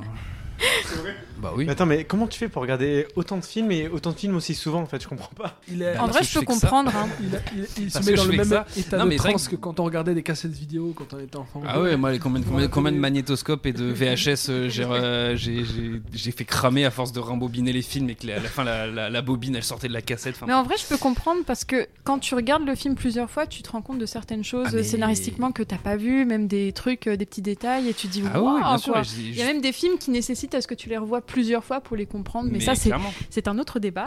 Clairement, clairement, il y a des films, je, je- c'est un- au bout de la 15e vision, que je me dis, ah putain, mais ça, j'avais, jamais remarqué. Hmm. Donc pour en revenir à Climax qui est sorti en 2018-2019, on va dire ça. 2018. 2018, bravo Georges. Euh, donc ça raconte l'histoire d'une troupe de danseurs dans les années 90 qui répètent une dernière fois avant de partir faire une tournée aux États-Unis. Ils répètent dans une école désaffectée qui se trouve au milieu de nulle part en plein hiver dans un au milieu de la neige, dans un paysage complètement enneigé, donc ils sont complètement entourés de la neige, donc c'est un climat qui est déjà assez angoissant. Et une fois qu'ils ont fini leur euh, répétition, euh, va s'enchaîner une fête pour euh, fêter la fin des répétitions et le début de leur euh, tournée. Et à cette fête est servie notamment une sangria qui va provoquer un comment dire, qui va tourner la soirée en cauchemar, si je peux dire. Je sais C'est pas si j'ai bien de résumé. Voilà. Et j'ai choisi ce film pourquoi? Parce que c'était mon premier Gaspard Noé. J'étais allée le voir un peu euh, sans trop savoir ce que j'allais voir parce que quand j'avais vu la bande-annonce, c'était très bizarre. Ça, hum, c'était des bribes de passages euh, où on voyait euh, des gens danser et euh, ce qui m'avait marqué, c'était surtout euh, la beauté, l'esthétique du film. Donc euh, c'était ça qui m'avait attiré au départ et euh, j'y étais allée avec euh, mon copain de l'époque. Quand je suis sortie, embrasse. j'étais- Quoi? De quoi? Qu'on embrasse, il a dit. qu'on embrasse Bon, ouais. Euh, et, euh, et du coup, pardon. Et euh, ouais, je suis sortie de la salle, j'étais un peu la, tête à l'envers. Et surtout, j'étais assez curieuse de, du cinéma de Noé en général parce que j'étais complètement fascinée. Quand je suis sortie du, du cinéma, je me suis dit, waouh, qu'est-ce que je viens de voir? C'est fou, c'est une expérience. Et après, j'ai vu presque toute la filmo de Gaspard Noé. J'ai pas vu euh, Hunter the Void, il me semble, mais j'ai vu toute la filmo. Et je pense que euh, pour l'instant, c'est mon Gaspard Noé préféré. Et euh, pour- pourquoi j'ai aimé ce film? Parce que euh, je trouvais que ça, c'était un ovni dans le paysage du cinéma français. euh, pour plusieurs raisons. Déjà, euh, le fait que ça soit pas des vrais acteurs qui soient castés, c'est des danseurs. Euh, savais pas. Bah, Sofia Boutella, qui a le rôle titre, c'est avant tout la danseuse de Madonna. Mm. Donc, elle n'est pas vraiment actrice. Je crois qu'elle a fait quelques apparitions euh, dans d'autres films, mais elle a jamais tenu un rôle titre. Et là, c'est la première fois qu'elle euh, qu'elle euh, endosse un rôle principal. Et euh, elle le fait très très bien. Et, euh, On l'avait déjà vu en méchante dans Kingsman, euh, Oui, oui, c'est vrai. Sofia Boutella. ouais. Mais effectivement, elle vient de, elle vient de la, elle vient Comme de la quoi, danse. Elle vient de la danse, oui. Euh, ça a son importance. Bah ouais, Mais ouais. comme tous les autres, euh, tous les autres danseurs, en fait, ce sont des vrais danseurs qui ont été castés. Et euh, j'avais vu euh, une présentation de Noé qui disait que, en fait, quand il a proposé ce film à ses acteurs, le script tenait en une page recto et encore le recto était même pas rempli. C'était euh, un petit paragraphe, euh, je pense même interligne 1.5. Et euh, pour tout ça pour dire que déjà, je trouvais que la démarche, elle était assez ambitieuse et euh, elle valait le coup d'être euh, d'être vue, d'être considérée. Le fait qu'on n'ait pas un film euh, construit, si je puis dire, on n'est pas un scénario qui soit prévu à l'avance, c'est un peu euh, mis bout à bout. au- on va voir. En fait, c'est l'idée de, on voit quand on est en train de filmer, on va construire le film au fur et à mesure qu'on est en train de filmer, et c'est ça que j'avais bien aimé. Et euh, je trouve que ça rend le film un peu plus euh, authentique, Ouais. notamment dans les scènes de fête où tu as la caméra qui qui va de groupe en groupe Mm. et tu Dans un suis grand plan séquence, ouais euh. c'est ça et tu suis leur discussion comme si toi-même t'étais invité dans cette dans cette euh, soirée et le fait que ça soit pas des acteurs bah je trouve que ça fait la force du film. Parce qu'il n'y a pas ce côté euh, un peu euh, je Joué. suis euh, bah, comment dire comme dans les autres films ça il n'y a pas par exemple je suis Pio Marmaille et je joue un danseur blablabla. Là c'est je suis un danseur et je joue moi-même qui est en train de danser et qui a une soirée. Et il y a un côté plus brut plus authentique que j'ai beaucoup aimé. Et surtout le gros point fort du film je trouve c'est la scène d'ouverture là sur la musique de Céron qui est Séquence, euh, magnifique plan séquence absolument ah, incroyable. mais rien que pour ça, je pense qu'il faut voir le film parce que ce plan séquence, il est magnifique. En plus, euh, il a casté des danseurs qui ont des, hum, comment dire, qui pratiquent plein de danses différentes, du voguing, euh, du hip-hop, euh, et le mariage de toutes, euh, de toutes ces danses, c'est vraiment magnifique et ça marche super bien. Et aussi, gros point fort, c'est la musique. Donc, comme on avait dit au début, euh, il y avait Thomas Bangalter qui a participé à la musique. Et euh, la musique, elle a un rôle. Je dirais même que c'est un personnage Ah dans oui, ce Là, film. pour le ouais. coup, c'est il y a Giorgio Moroder aussi. euh, Mm. Avec des gros noms, Ça ouais. fait toujours très plaisir d'avoir Oui, oui, du. Moroder aux oreilles. Bien euh, sûr. Dès le début du film, d'ailleurs. Mais c'est ça que j'ai trouvé incroyable, c'est le fait à quel point Noé arrivait à hum, personnaliser la musique comme un personnage à part entière et que c'est elle qui euh, décide du, dénouement du film en fait. Je sais pas si vous avez remarqué, mais euh, au début on a une musique de Céron qui est très, euh, comment dire, très joyeuse, très entêtante, euh, très, euh, bah, on est des danseurs pros, etc. Et au fur et à mesure, la musique euh, va faire un crescendo où ça va devenir complètement bordélique. Euh, la musique Sangria de Thomas Bangalter, quand tu l'écoutes en dehors du film, c'est presque inaudible parce que c'est, c'est, t'en peux plus quoi. Tu te sens happé par cette musique et cette sensation de happer le spectateur, j'ai adoré ça. Et euh, pour moi, c'est un film qui vaut la peine d'être vu. Et pourtant, je suis pas une très très grande fan de Noé. Euh, je trouve même parfois que j'ai un peu du mal avec son cinéma, que je trouve parfois trop gratuit, notamment dans l'utilisation de la violence, comment il met en scène la violence. Ouais. J'ai euh, beaucoup de mal avec ça. Euh, je m'identifie plus à des, des réalisateurs comme euh, Michael Haneke, par exemple, qui met en scène la violence d'un- d'une autre façon, qui la suggère plutôt que de la montrer euh, de manière brute, comme le fait Noé. Et euh, oui, tu veux dire quelque Ça me chose fait penser parce que justement quand j'ai vu le film ça m'a beaucoup fait penser à Funny Games qu'on avait regardé avec des membres de l'assaut euh, récemment. Euh, la par- la- dans, au tout début, lorsque on voit les, les prises casting diffusées sur un écran de ciné, euh, sur un écran télé que nous on voit de en tant que spectateur en fait. C'est-à-dire on voit une télé qui diffuse les, les castings des, des danseurs et c'est un long plan euh, de je sais pas combien de minutes. Mm. Les Et, ça m'a fait penser à certains plans de. Haneke où justement tu as un plan fixe qui diffuse où il n'y a pas vraiment de, de, de lien si parce que c'est un casting mais où en fait ça arrive à te prendre et en fait tu t'ennuies pas et c'est très étrange de pas s'ennuyer pendant cette scène Mm. et c'est très fort je sais pas si les dialogues étaient totalement écrits si c'est aussi une part Non, c'était d'improvisation à chaque totalement improvisé, ah bah me justement ouais. en tout cas beaucoup ça marche ça marche vachement bien et, et je trouve ça très fort. Puis surtout, euh, cette euh, séquence au tout début, elle est très importante parce qu'elle présente très rapidement l'ensemble des danseurs. Parce que forcément, dans un film comme ça, où il y a autant de personnages et on va très vite passer d'un personnage à l'autre. Sans ce début-là, où on voit le casting et on commence à voir les bribes de leur personnalité qui sera petit à petit eh ben, décuplée forcément avec euh, la sangria, bah, en fait, ça nous permet de nous investir émotionnellement dans leur futur. Mm. Enfin, en tout cas, c'est ce que ça m'a procuré. Quoi.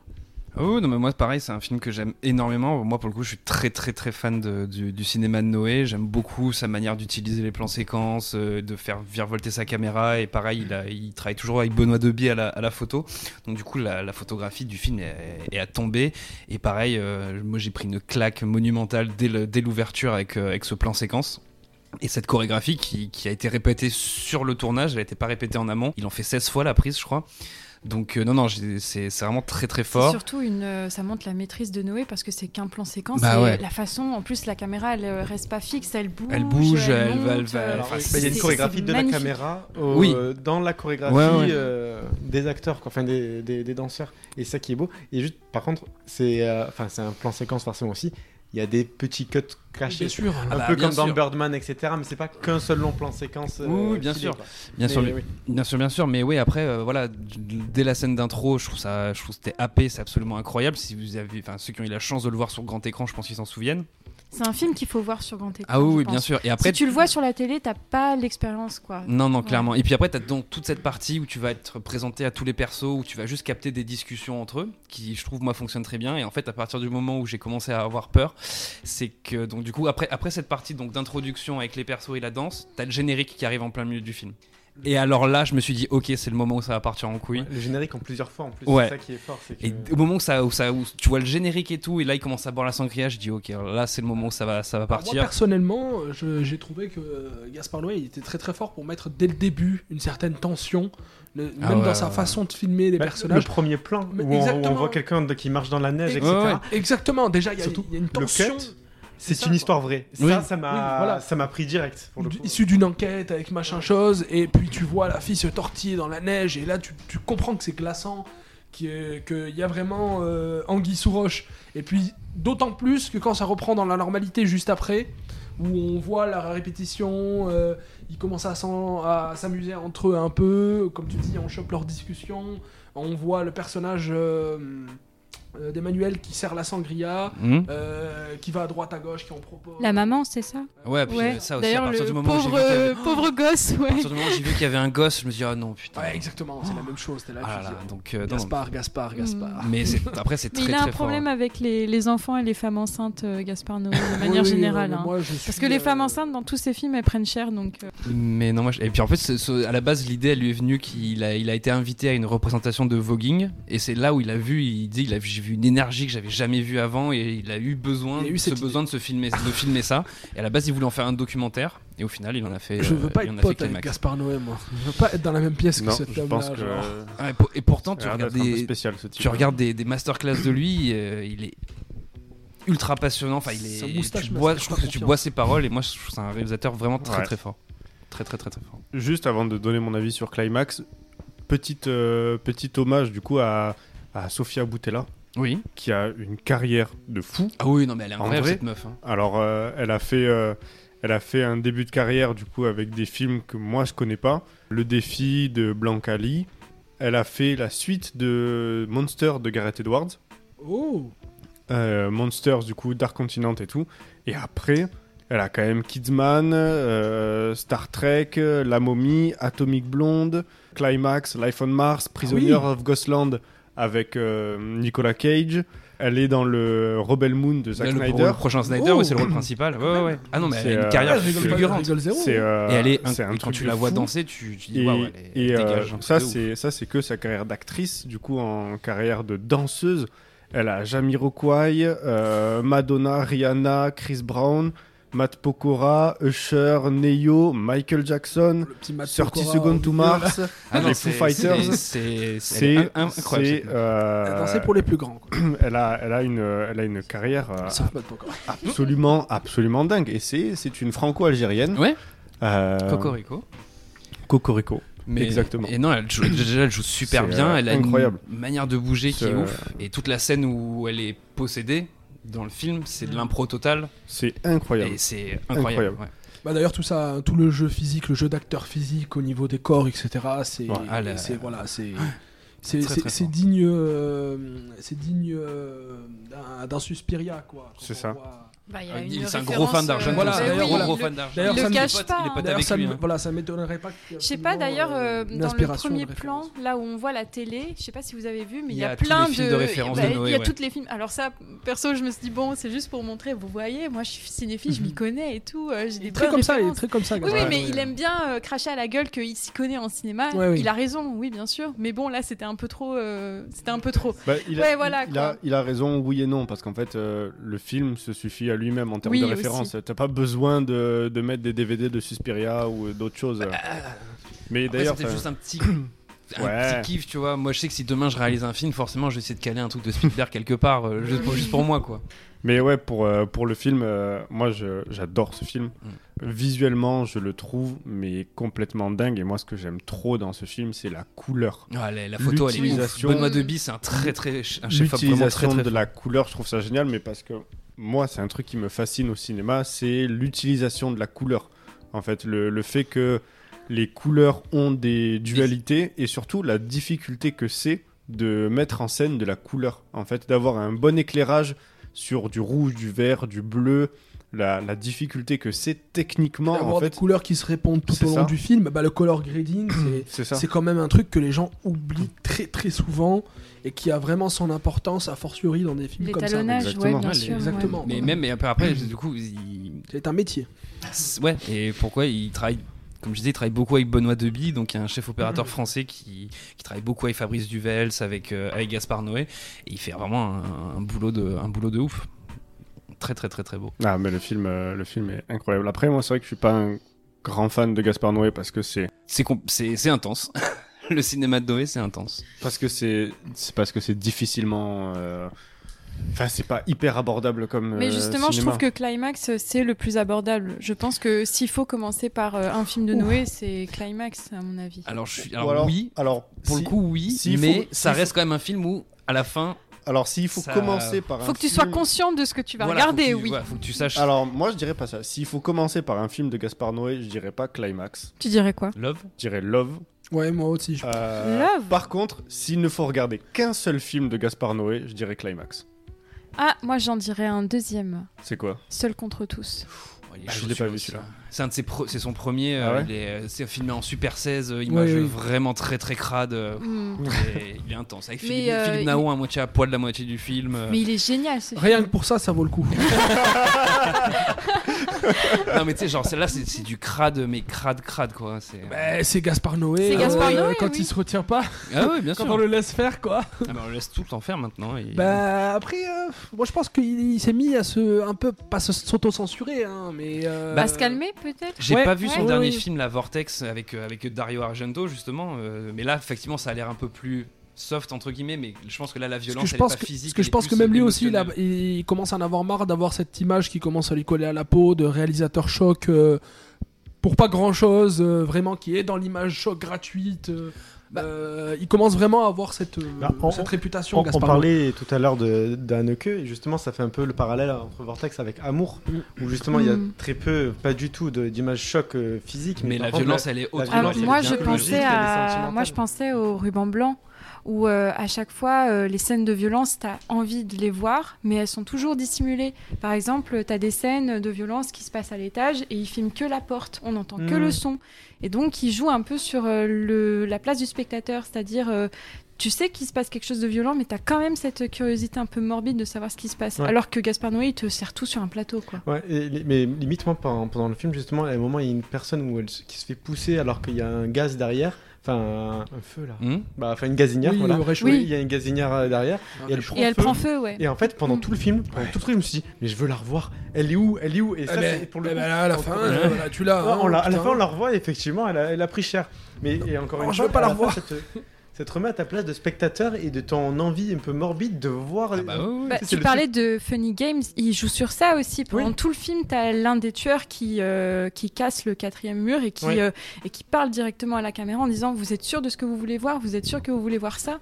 Et ça, c'est. euh, Et ça, c'est quelque chose que j'aime beaucoup euh, dans le cinéma d'Anneke, le fait qu'il te remet à ta place en tant que spectateur et il te dit, et même dans, dans Funny Games, quand la mère elle abat un des tueurs, Ouais. quand le film a été projeté au cinéma à Cannes, ils ont applaudi et quand ils ont rembobiné, Ouais.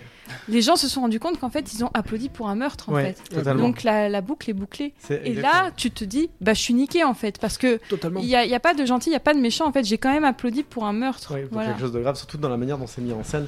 Et alors c'est très triste, euh, cher auditeur, parce que justement on avait enregistré un épisode de podcast sur les méchants du cinéma et où on a parlé 40 minutes de Funny Games, mais on a perdu les rushs. Pourquoi tu le mentionnes C'est inexploitable. Il on, pas en, le on en mentionner, parlera plus, plus amplement un jour. euh, on en parle, promis. Il faut savoir que du coup, euh, Funny Games, euh, chers auditeurs, euh, c'est un peu notre, euh, notre film, euh, c'est un peu notre Superman de Tim Burton. C'est-à-dire qu'on l'a fait, mais il sortira jamais. Ce sont les archives, ou encore le Justice League de George Miller. C'est ça, les archives du poulpe savant. C'est les archives euh, qui ne sortiront jamais, mais c'est vrai que du coup, on, on- on se battait euh, le, le micro avec Dino parce qu'on voulait parler de Funny Games, parce qu'on en a parlé déjà, et surtout parce que du coup, on se les, on se les matait euh, à, à 1h du mat pour préparer le podcast euh, ensemble. Très bon choix. Très bon choix, ouais. ouais. Mais Moi, je l'ai maté. Moi, j'ai fait mieux. Je l'ai maté la veille d'un examen. Ah, Et- du coup, avant de me coucher, j'étais là. Ça se trouve, il y a quelqu'un chez moi et j'arrivais pas à dormir. J'étais arrivée à mon examen mais éclatée. Moi, la, la question que je me pose, c'est à quel moment tu t'es dit Funny Games, c'est bien pour préparer l'examen Mais en bon, fait, je venais- des bonnes conditions psychologiques. Mais je venais de voir le ruban blanc et j'avais tellement kiffé et euh, j'en avais parlé avec, euh, avec mes darons. Ils m'ont dit il y a un film que j'ai jamais réussi à finir de, de Michael Haneke, c'est Funny Games. Et du coup, le fait qu'ils disent euh, j'ai jamais réussi à finir, bah j'étais là, oh, je suis curieuse Ça de voir emballé. pourquoi. Un euh, défi. Ouais, C'est un ouais défi. petit défi personnel. Je suis allée jusqu'au bout dès la première, le premier visionnage, mais euh, ouais, je m'en rappelle bien. quoi. Regardez, regardez vraiment Funny Games. Oui, euh, c'est c'est génial. Pas la version américaine. hein, euh, C'est non, non. c'est très dur, mais euh, qu'est-ce que c'est un film exceptionnel. C'est un film unique dans l'histoire du cinéma. euh. Mais, euh, alors du coup, pour en revenir à Climax, comme Climax, c'est un film quand même unique dans le paysage du cinéma, euh, du cinéma français Ah, et du cinéma ouais. tout court, en fait. Ah Euh, oui, euh, c'est un putain d'ovni, ce truc.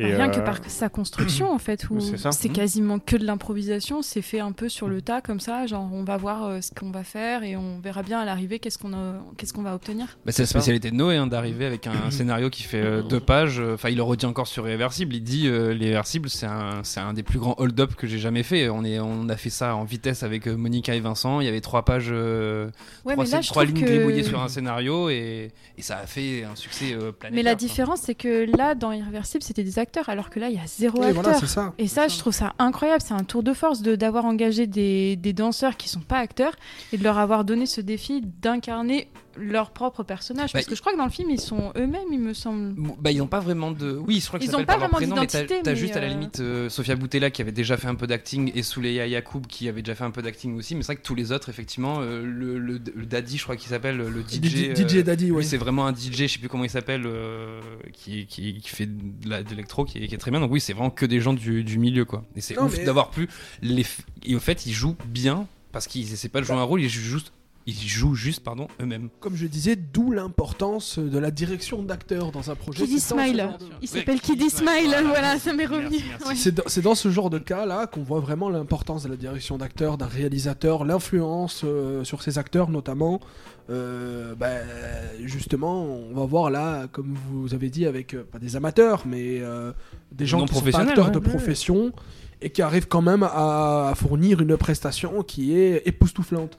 Euh, parce que Gaspard Noé euh, sait ce qu'il veut, leur a, a dû sûrement très bien leur expliquer ce qu'il voulait, euh, s'est entendu avec eux dans ce sens-là, et puis voilà.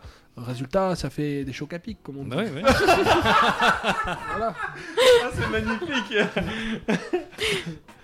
J'adore. Je l'attendais pas. Ouais, moi non plus, mais elle est Oui, très oui. bien, elle, est très... elle marche bien.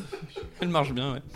Mais euh, et, euh, et pour le coup, moi là où je trouve où ça aide, pour le coup, c'est vu que c'est des danseurs, ils savent déjà communiquer avec leur corps. Leur corps, exactement. Euh, forcément, Exactement. entre guillemets, c'est pas euh, trois pélos qu'on a pris en bas d'un bâtiment. Quoi. Mm. Donc euh, il y a, y déjà disais, je quelque pense chose que de très ça physique, aide. ouais. Ça aide déjà beaucoup déjà parce que dans le film, ils communiquent déjà énormément pour la plupart dans leur corps, surtout dans la dans le dernier acte où ils sont tous euh, défoncés, tous drogués, et où en fait c'est Mm. vraiment des animaux, des Bah, démons. C'est l'antre de l'enfer à la Bah, fin, quand la bah, caméra se retourne. euh, retourne, Bah d'ailleurs, il y, a ce parallèle hein, d'ailleurs entre. Bah, on sait que physiquement, euh, ils sont juste défoncés, ils sont juste drogués, mais par la mise en scène, il y a euh, ce truc avec la possession, avec Ah le oui, film d'horreur de possession. Bah, on entre voit le la corps lumière rouge dont on a parlé, Mais Exactement. ajoute la à ça le côté, euh, le fait qu'il soit dans un endroit complètement isolé au milieu de la ça. Neige. Alors là, hein. Et aussi, on est dans les années 90, t'as pas moyen d'appeler quelqu'un et tout. C'est T'as ça, t'as on- pas de communication avec le monde T'as pas les extérieur. portables, oui, donc il y a un côté très On claustrophobe. a ce côté Argento justement, euh, qui est sabbat de sorcière,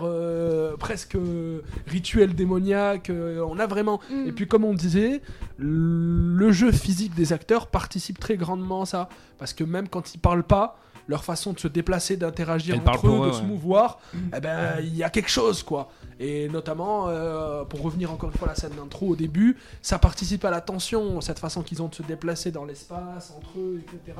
Euh, c'est vraiment euh, communicant à ce niveau-là aussi, je trouve. D'ailleurs, c'est assez drôle que le film se passe dans les années 90 parce que c'est une période qu'on voit très peu au cinéma en dehors des films des années 90.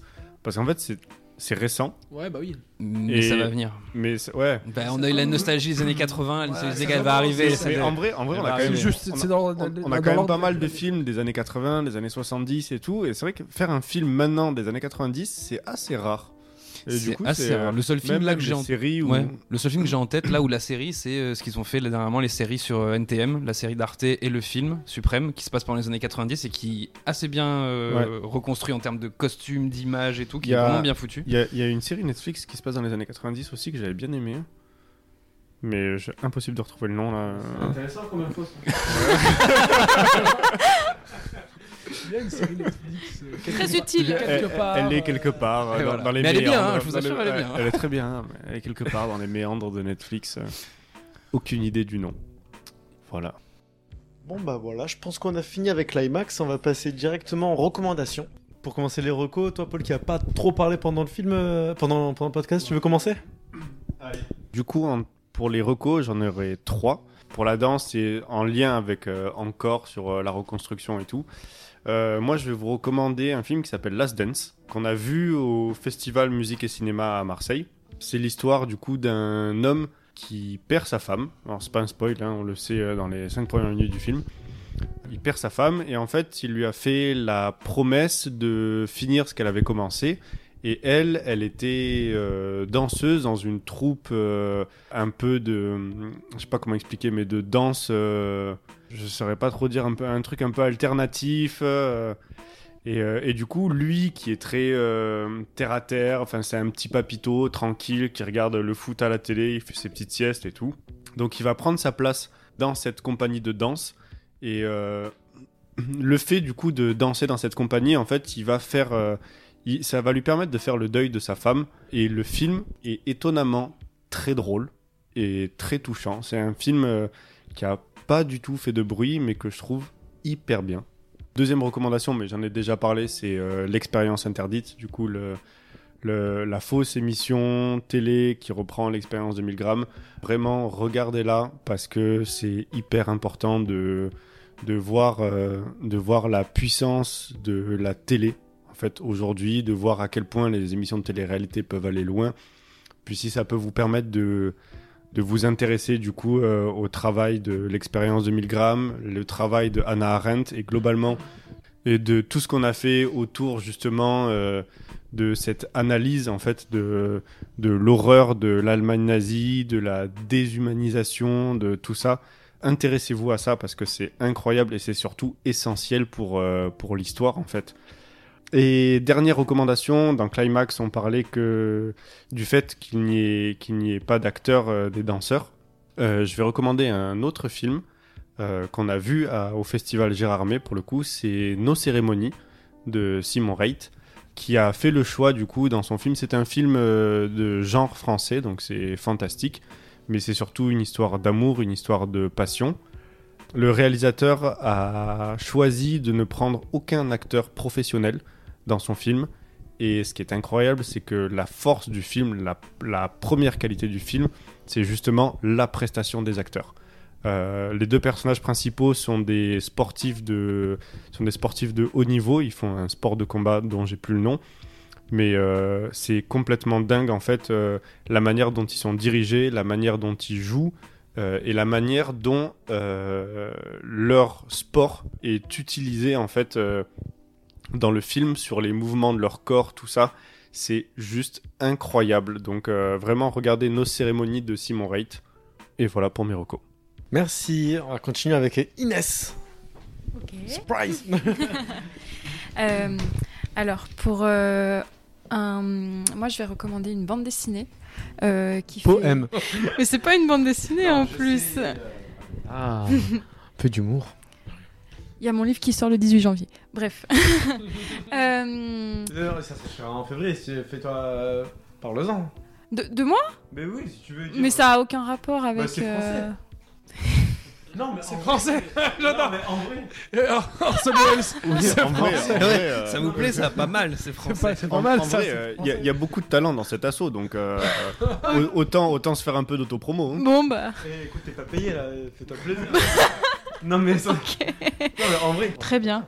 Et ben, pour ceux que ça intéresse, j'ai illustré un Kama Sutra qui sort le 18 janvier et qui est édité chez la Musardine. Et c'est un Kama Sutra euh, slow, donc euh, un Kama Sutra pour euh, couple amoureux qui veut se détendre. Donc euh, il y a mes illustrations et c'est écrit avec Marc Danam qui est connu pour avoir fait la collection Oser à la Musardine. Oser, trois petits points, Oser, euh, le tantrisme, la fellation, etc. C'est une collection qui avait pas mal euh, eu du succès.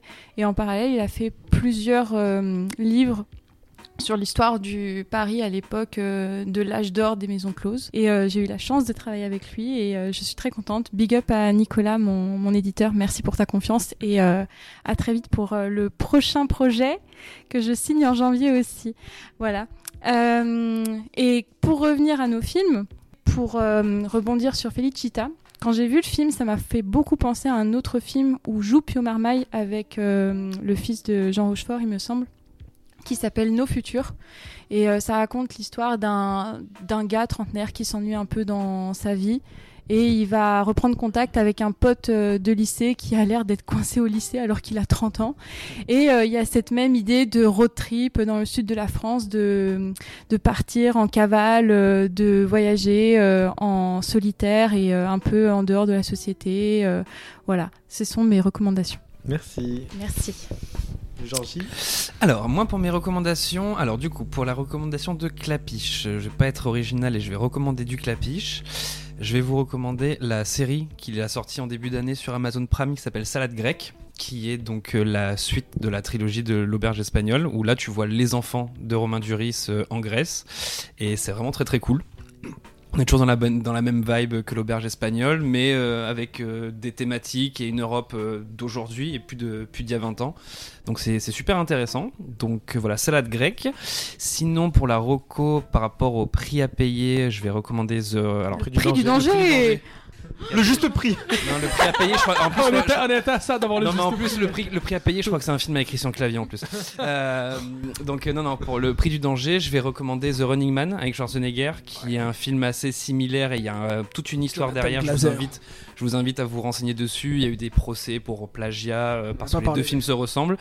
Euh, donc, euh, jetez-y un œil, ça peut être intéressant de comparer les deux films. Pour la Rocco, par rapport à Felicita, je vais pas être original non plus, je vais rester sur du Pio Marmaille et vous recommander Yannick, que j'ai vu il y a deux jours, et où Pio Marmaille est excellent dedans. Euh, c'est vraiment un acteur français que j'aime énormément et que je trouve peut faire pas mal de choses. Donc Yannick, et pour la Rocco de Climax, je vais toujours pas faire original et vous recommander un autre Gaspard Noé qui est Lux Eterna, pardon qui est sorti il y a deux ans, je crois, qui est très très court, il doit faire une cinquantaine de minutes, et qui repose un peu sur le même principe que Climax, c'est euh, un tournage de film qui part en couille à la, moitié du film.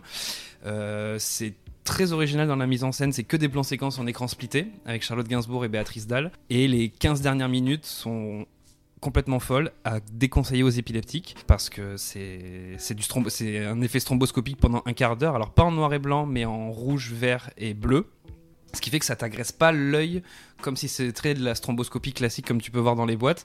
Mais je sais pas, il, y a, ça, il, y a- il se passe un truc à la fin de ce film, donc voilà. Euh, euh, Lux Eterna de, de Gaspard Noé. Merci. À toi, Salim. Donc pour moi, par rapport à encore euh, de Clapiche, euh, rien à voir, mais euh, film, deux films qui lui ont fait penser, qui sont dans des registres radicalement différents. Euh, ça va être euh, Black Swan de Darren Aronofsky. Ah oui. Euh, avec toute la partie euh, du début concernant le ballet, etc. Euh, au début du film, je me suis dit, est-ce qu'on part sur un Black Swan? En plus, il y a Vincent Cassel, notre bien français Vincent Cassel dedans. Donc, je me suis dit, là aussi, est-ce qu'il y a ref? Et puis pour le côté danse contemporaine, tout ça, tout ça, ça m'a fait penser à un autre film américain que j'avais vu quand j'étais plus jeune. Et j'ai trouvé aussi pas mal de points communs, bien que ça fait longtemps que j'ai pas vu ce film. Euh, C'était le Oni avec euh, Jessica Alba. Je sais pas si vous connaissez. Ah, j'ai l'affiche en tête. Ouais, voilà, Euh, l'affiche est très très connue à l'époque. Ça avait fait pas mal de succès au cinéma, je crois. C'était un film grand public où on avait justement euh, une, danseuse, euh, de hip-hop qui a euh, un début de carrière difficile. Là aussi, je crois qu'elle rate une opportunité et puis ça la met dans la merde financièrement. Elle est sur le point, pareil que le personnage d'Elise, de devoir arrêter de danser définitivement. Et puis il y a aussi une histoire d'amour, etc. Donc là aussi on a des points communs. Et ensuite, comme autre recommandation, j'aurais éventuellement euh, en comédie française, je donnerais euh, La soupe aux choux euh, parce que je devais la donner. Et ça, ça aurait été, si ça n'avait pas été le prix du danger, je pense que ça aurait été le film que j'aurais demandé aux autres de voir.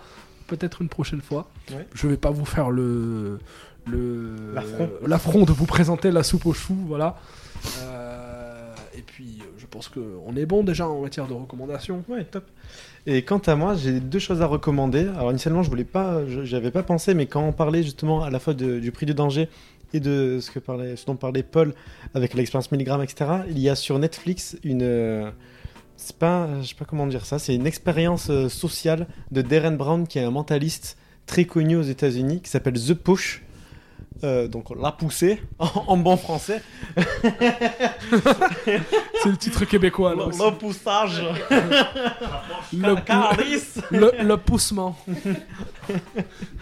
Donc euh, The Push, euh, qui est en fait un truc très fort où, comment dire, où Darren Brown, donc le mentaliste, va forcer quelqu'un, quelqu'un lambda qui ne sait pas qu'il est filmé, etc., petit à petit à commettre un meurtre, puisqu'en fait c'est, il montre en fait euh, dans l'épisode, donc qui est par définition une télé-réalité, un gars va être euh, choisi, enfin ils ont fait l'expérience plusieurs fois, et invité dans une soirée où il était pas trop censé être là, ou je sais plus, et petit à petit en fait il va se faire euh, men- mentaliser par, Darren Brown, en lui faisant accepter chaque fois quelque chose d'un peu plus grave, c'est-à-dire en mentant sur ah ces, ces petits fours ils sont véganes alors qu'en fait il y a de la viande, etc.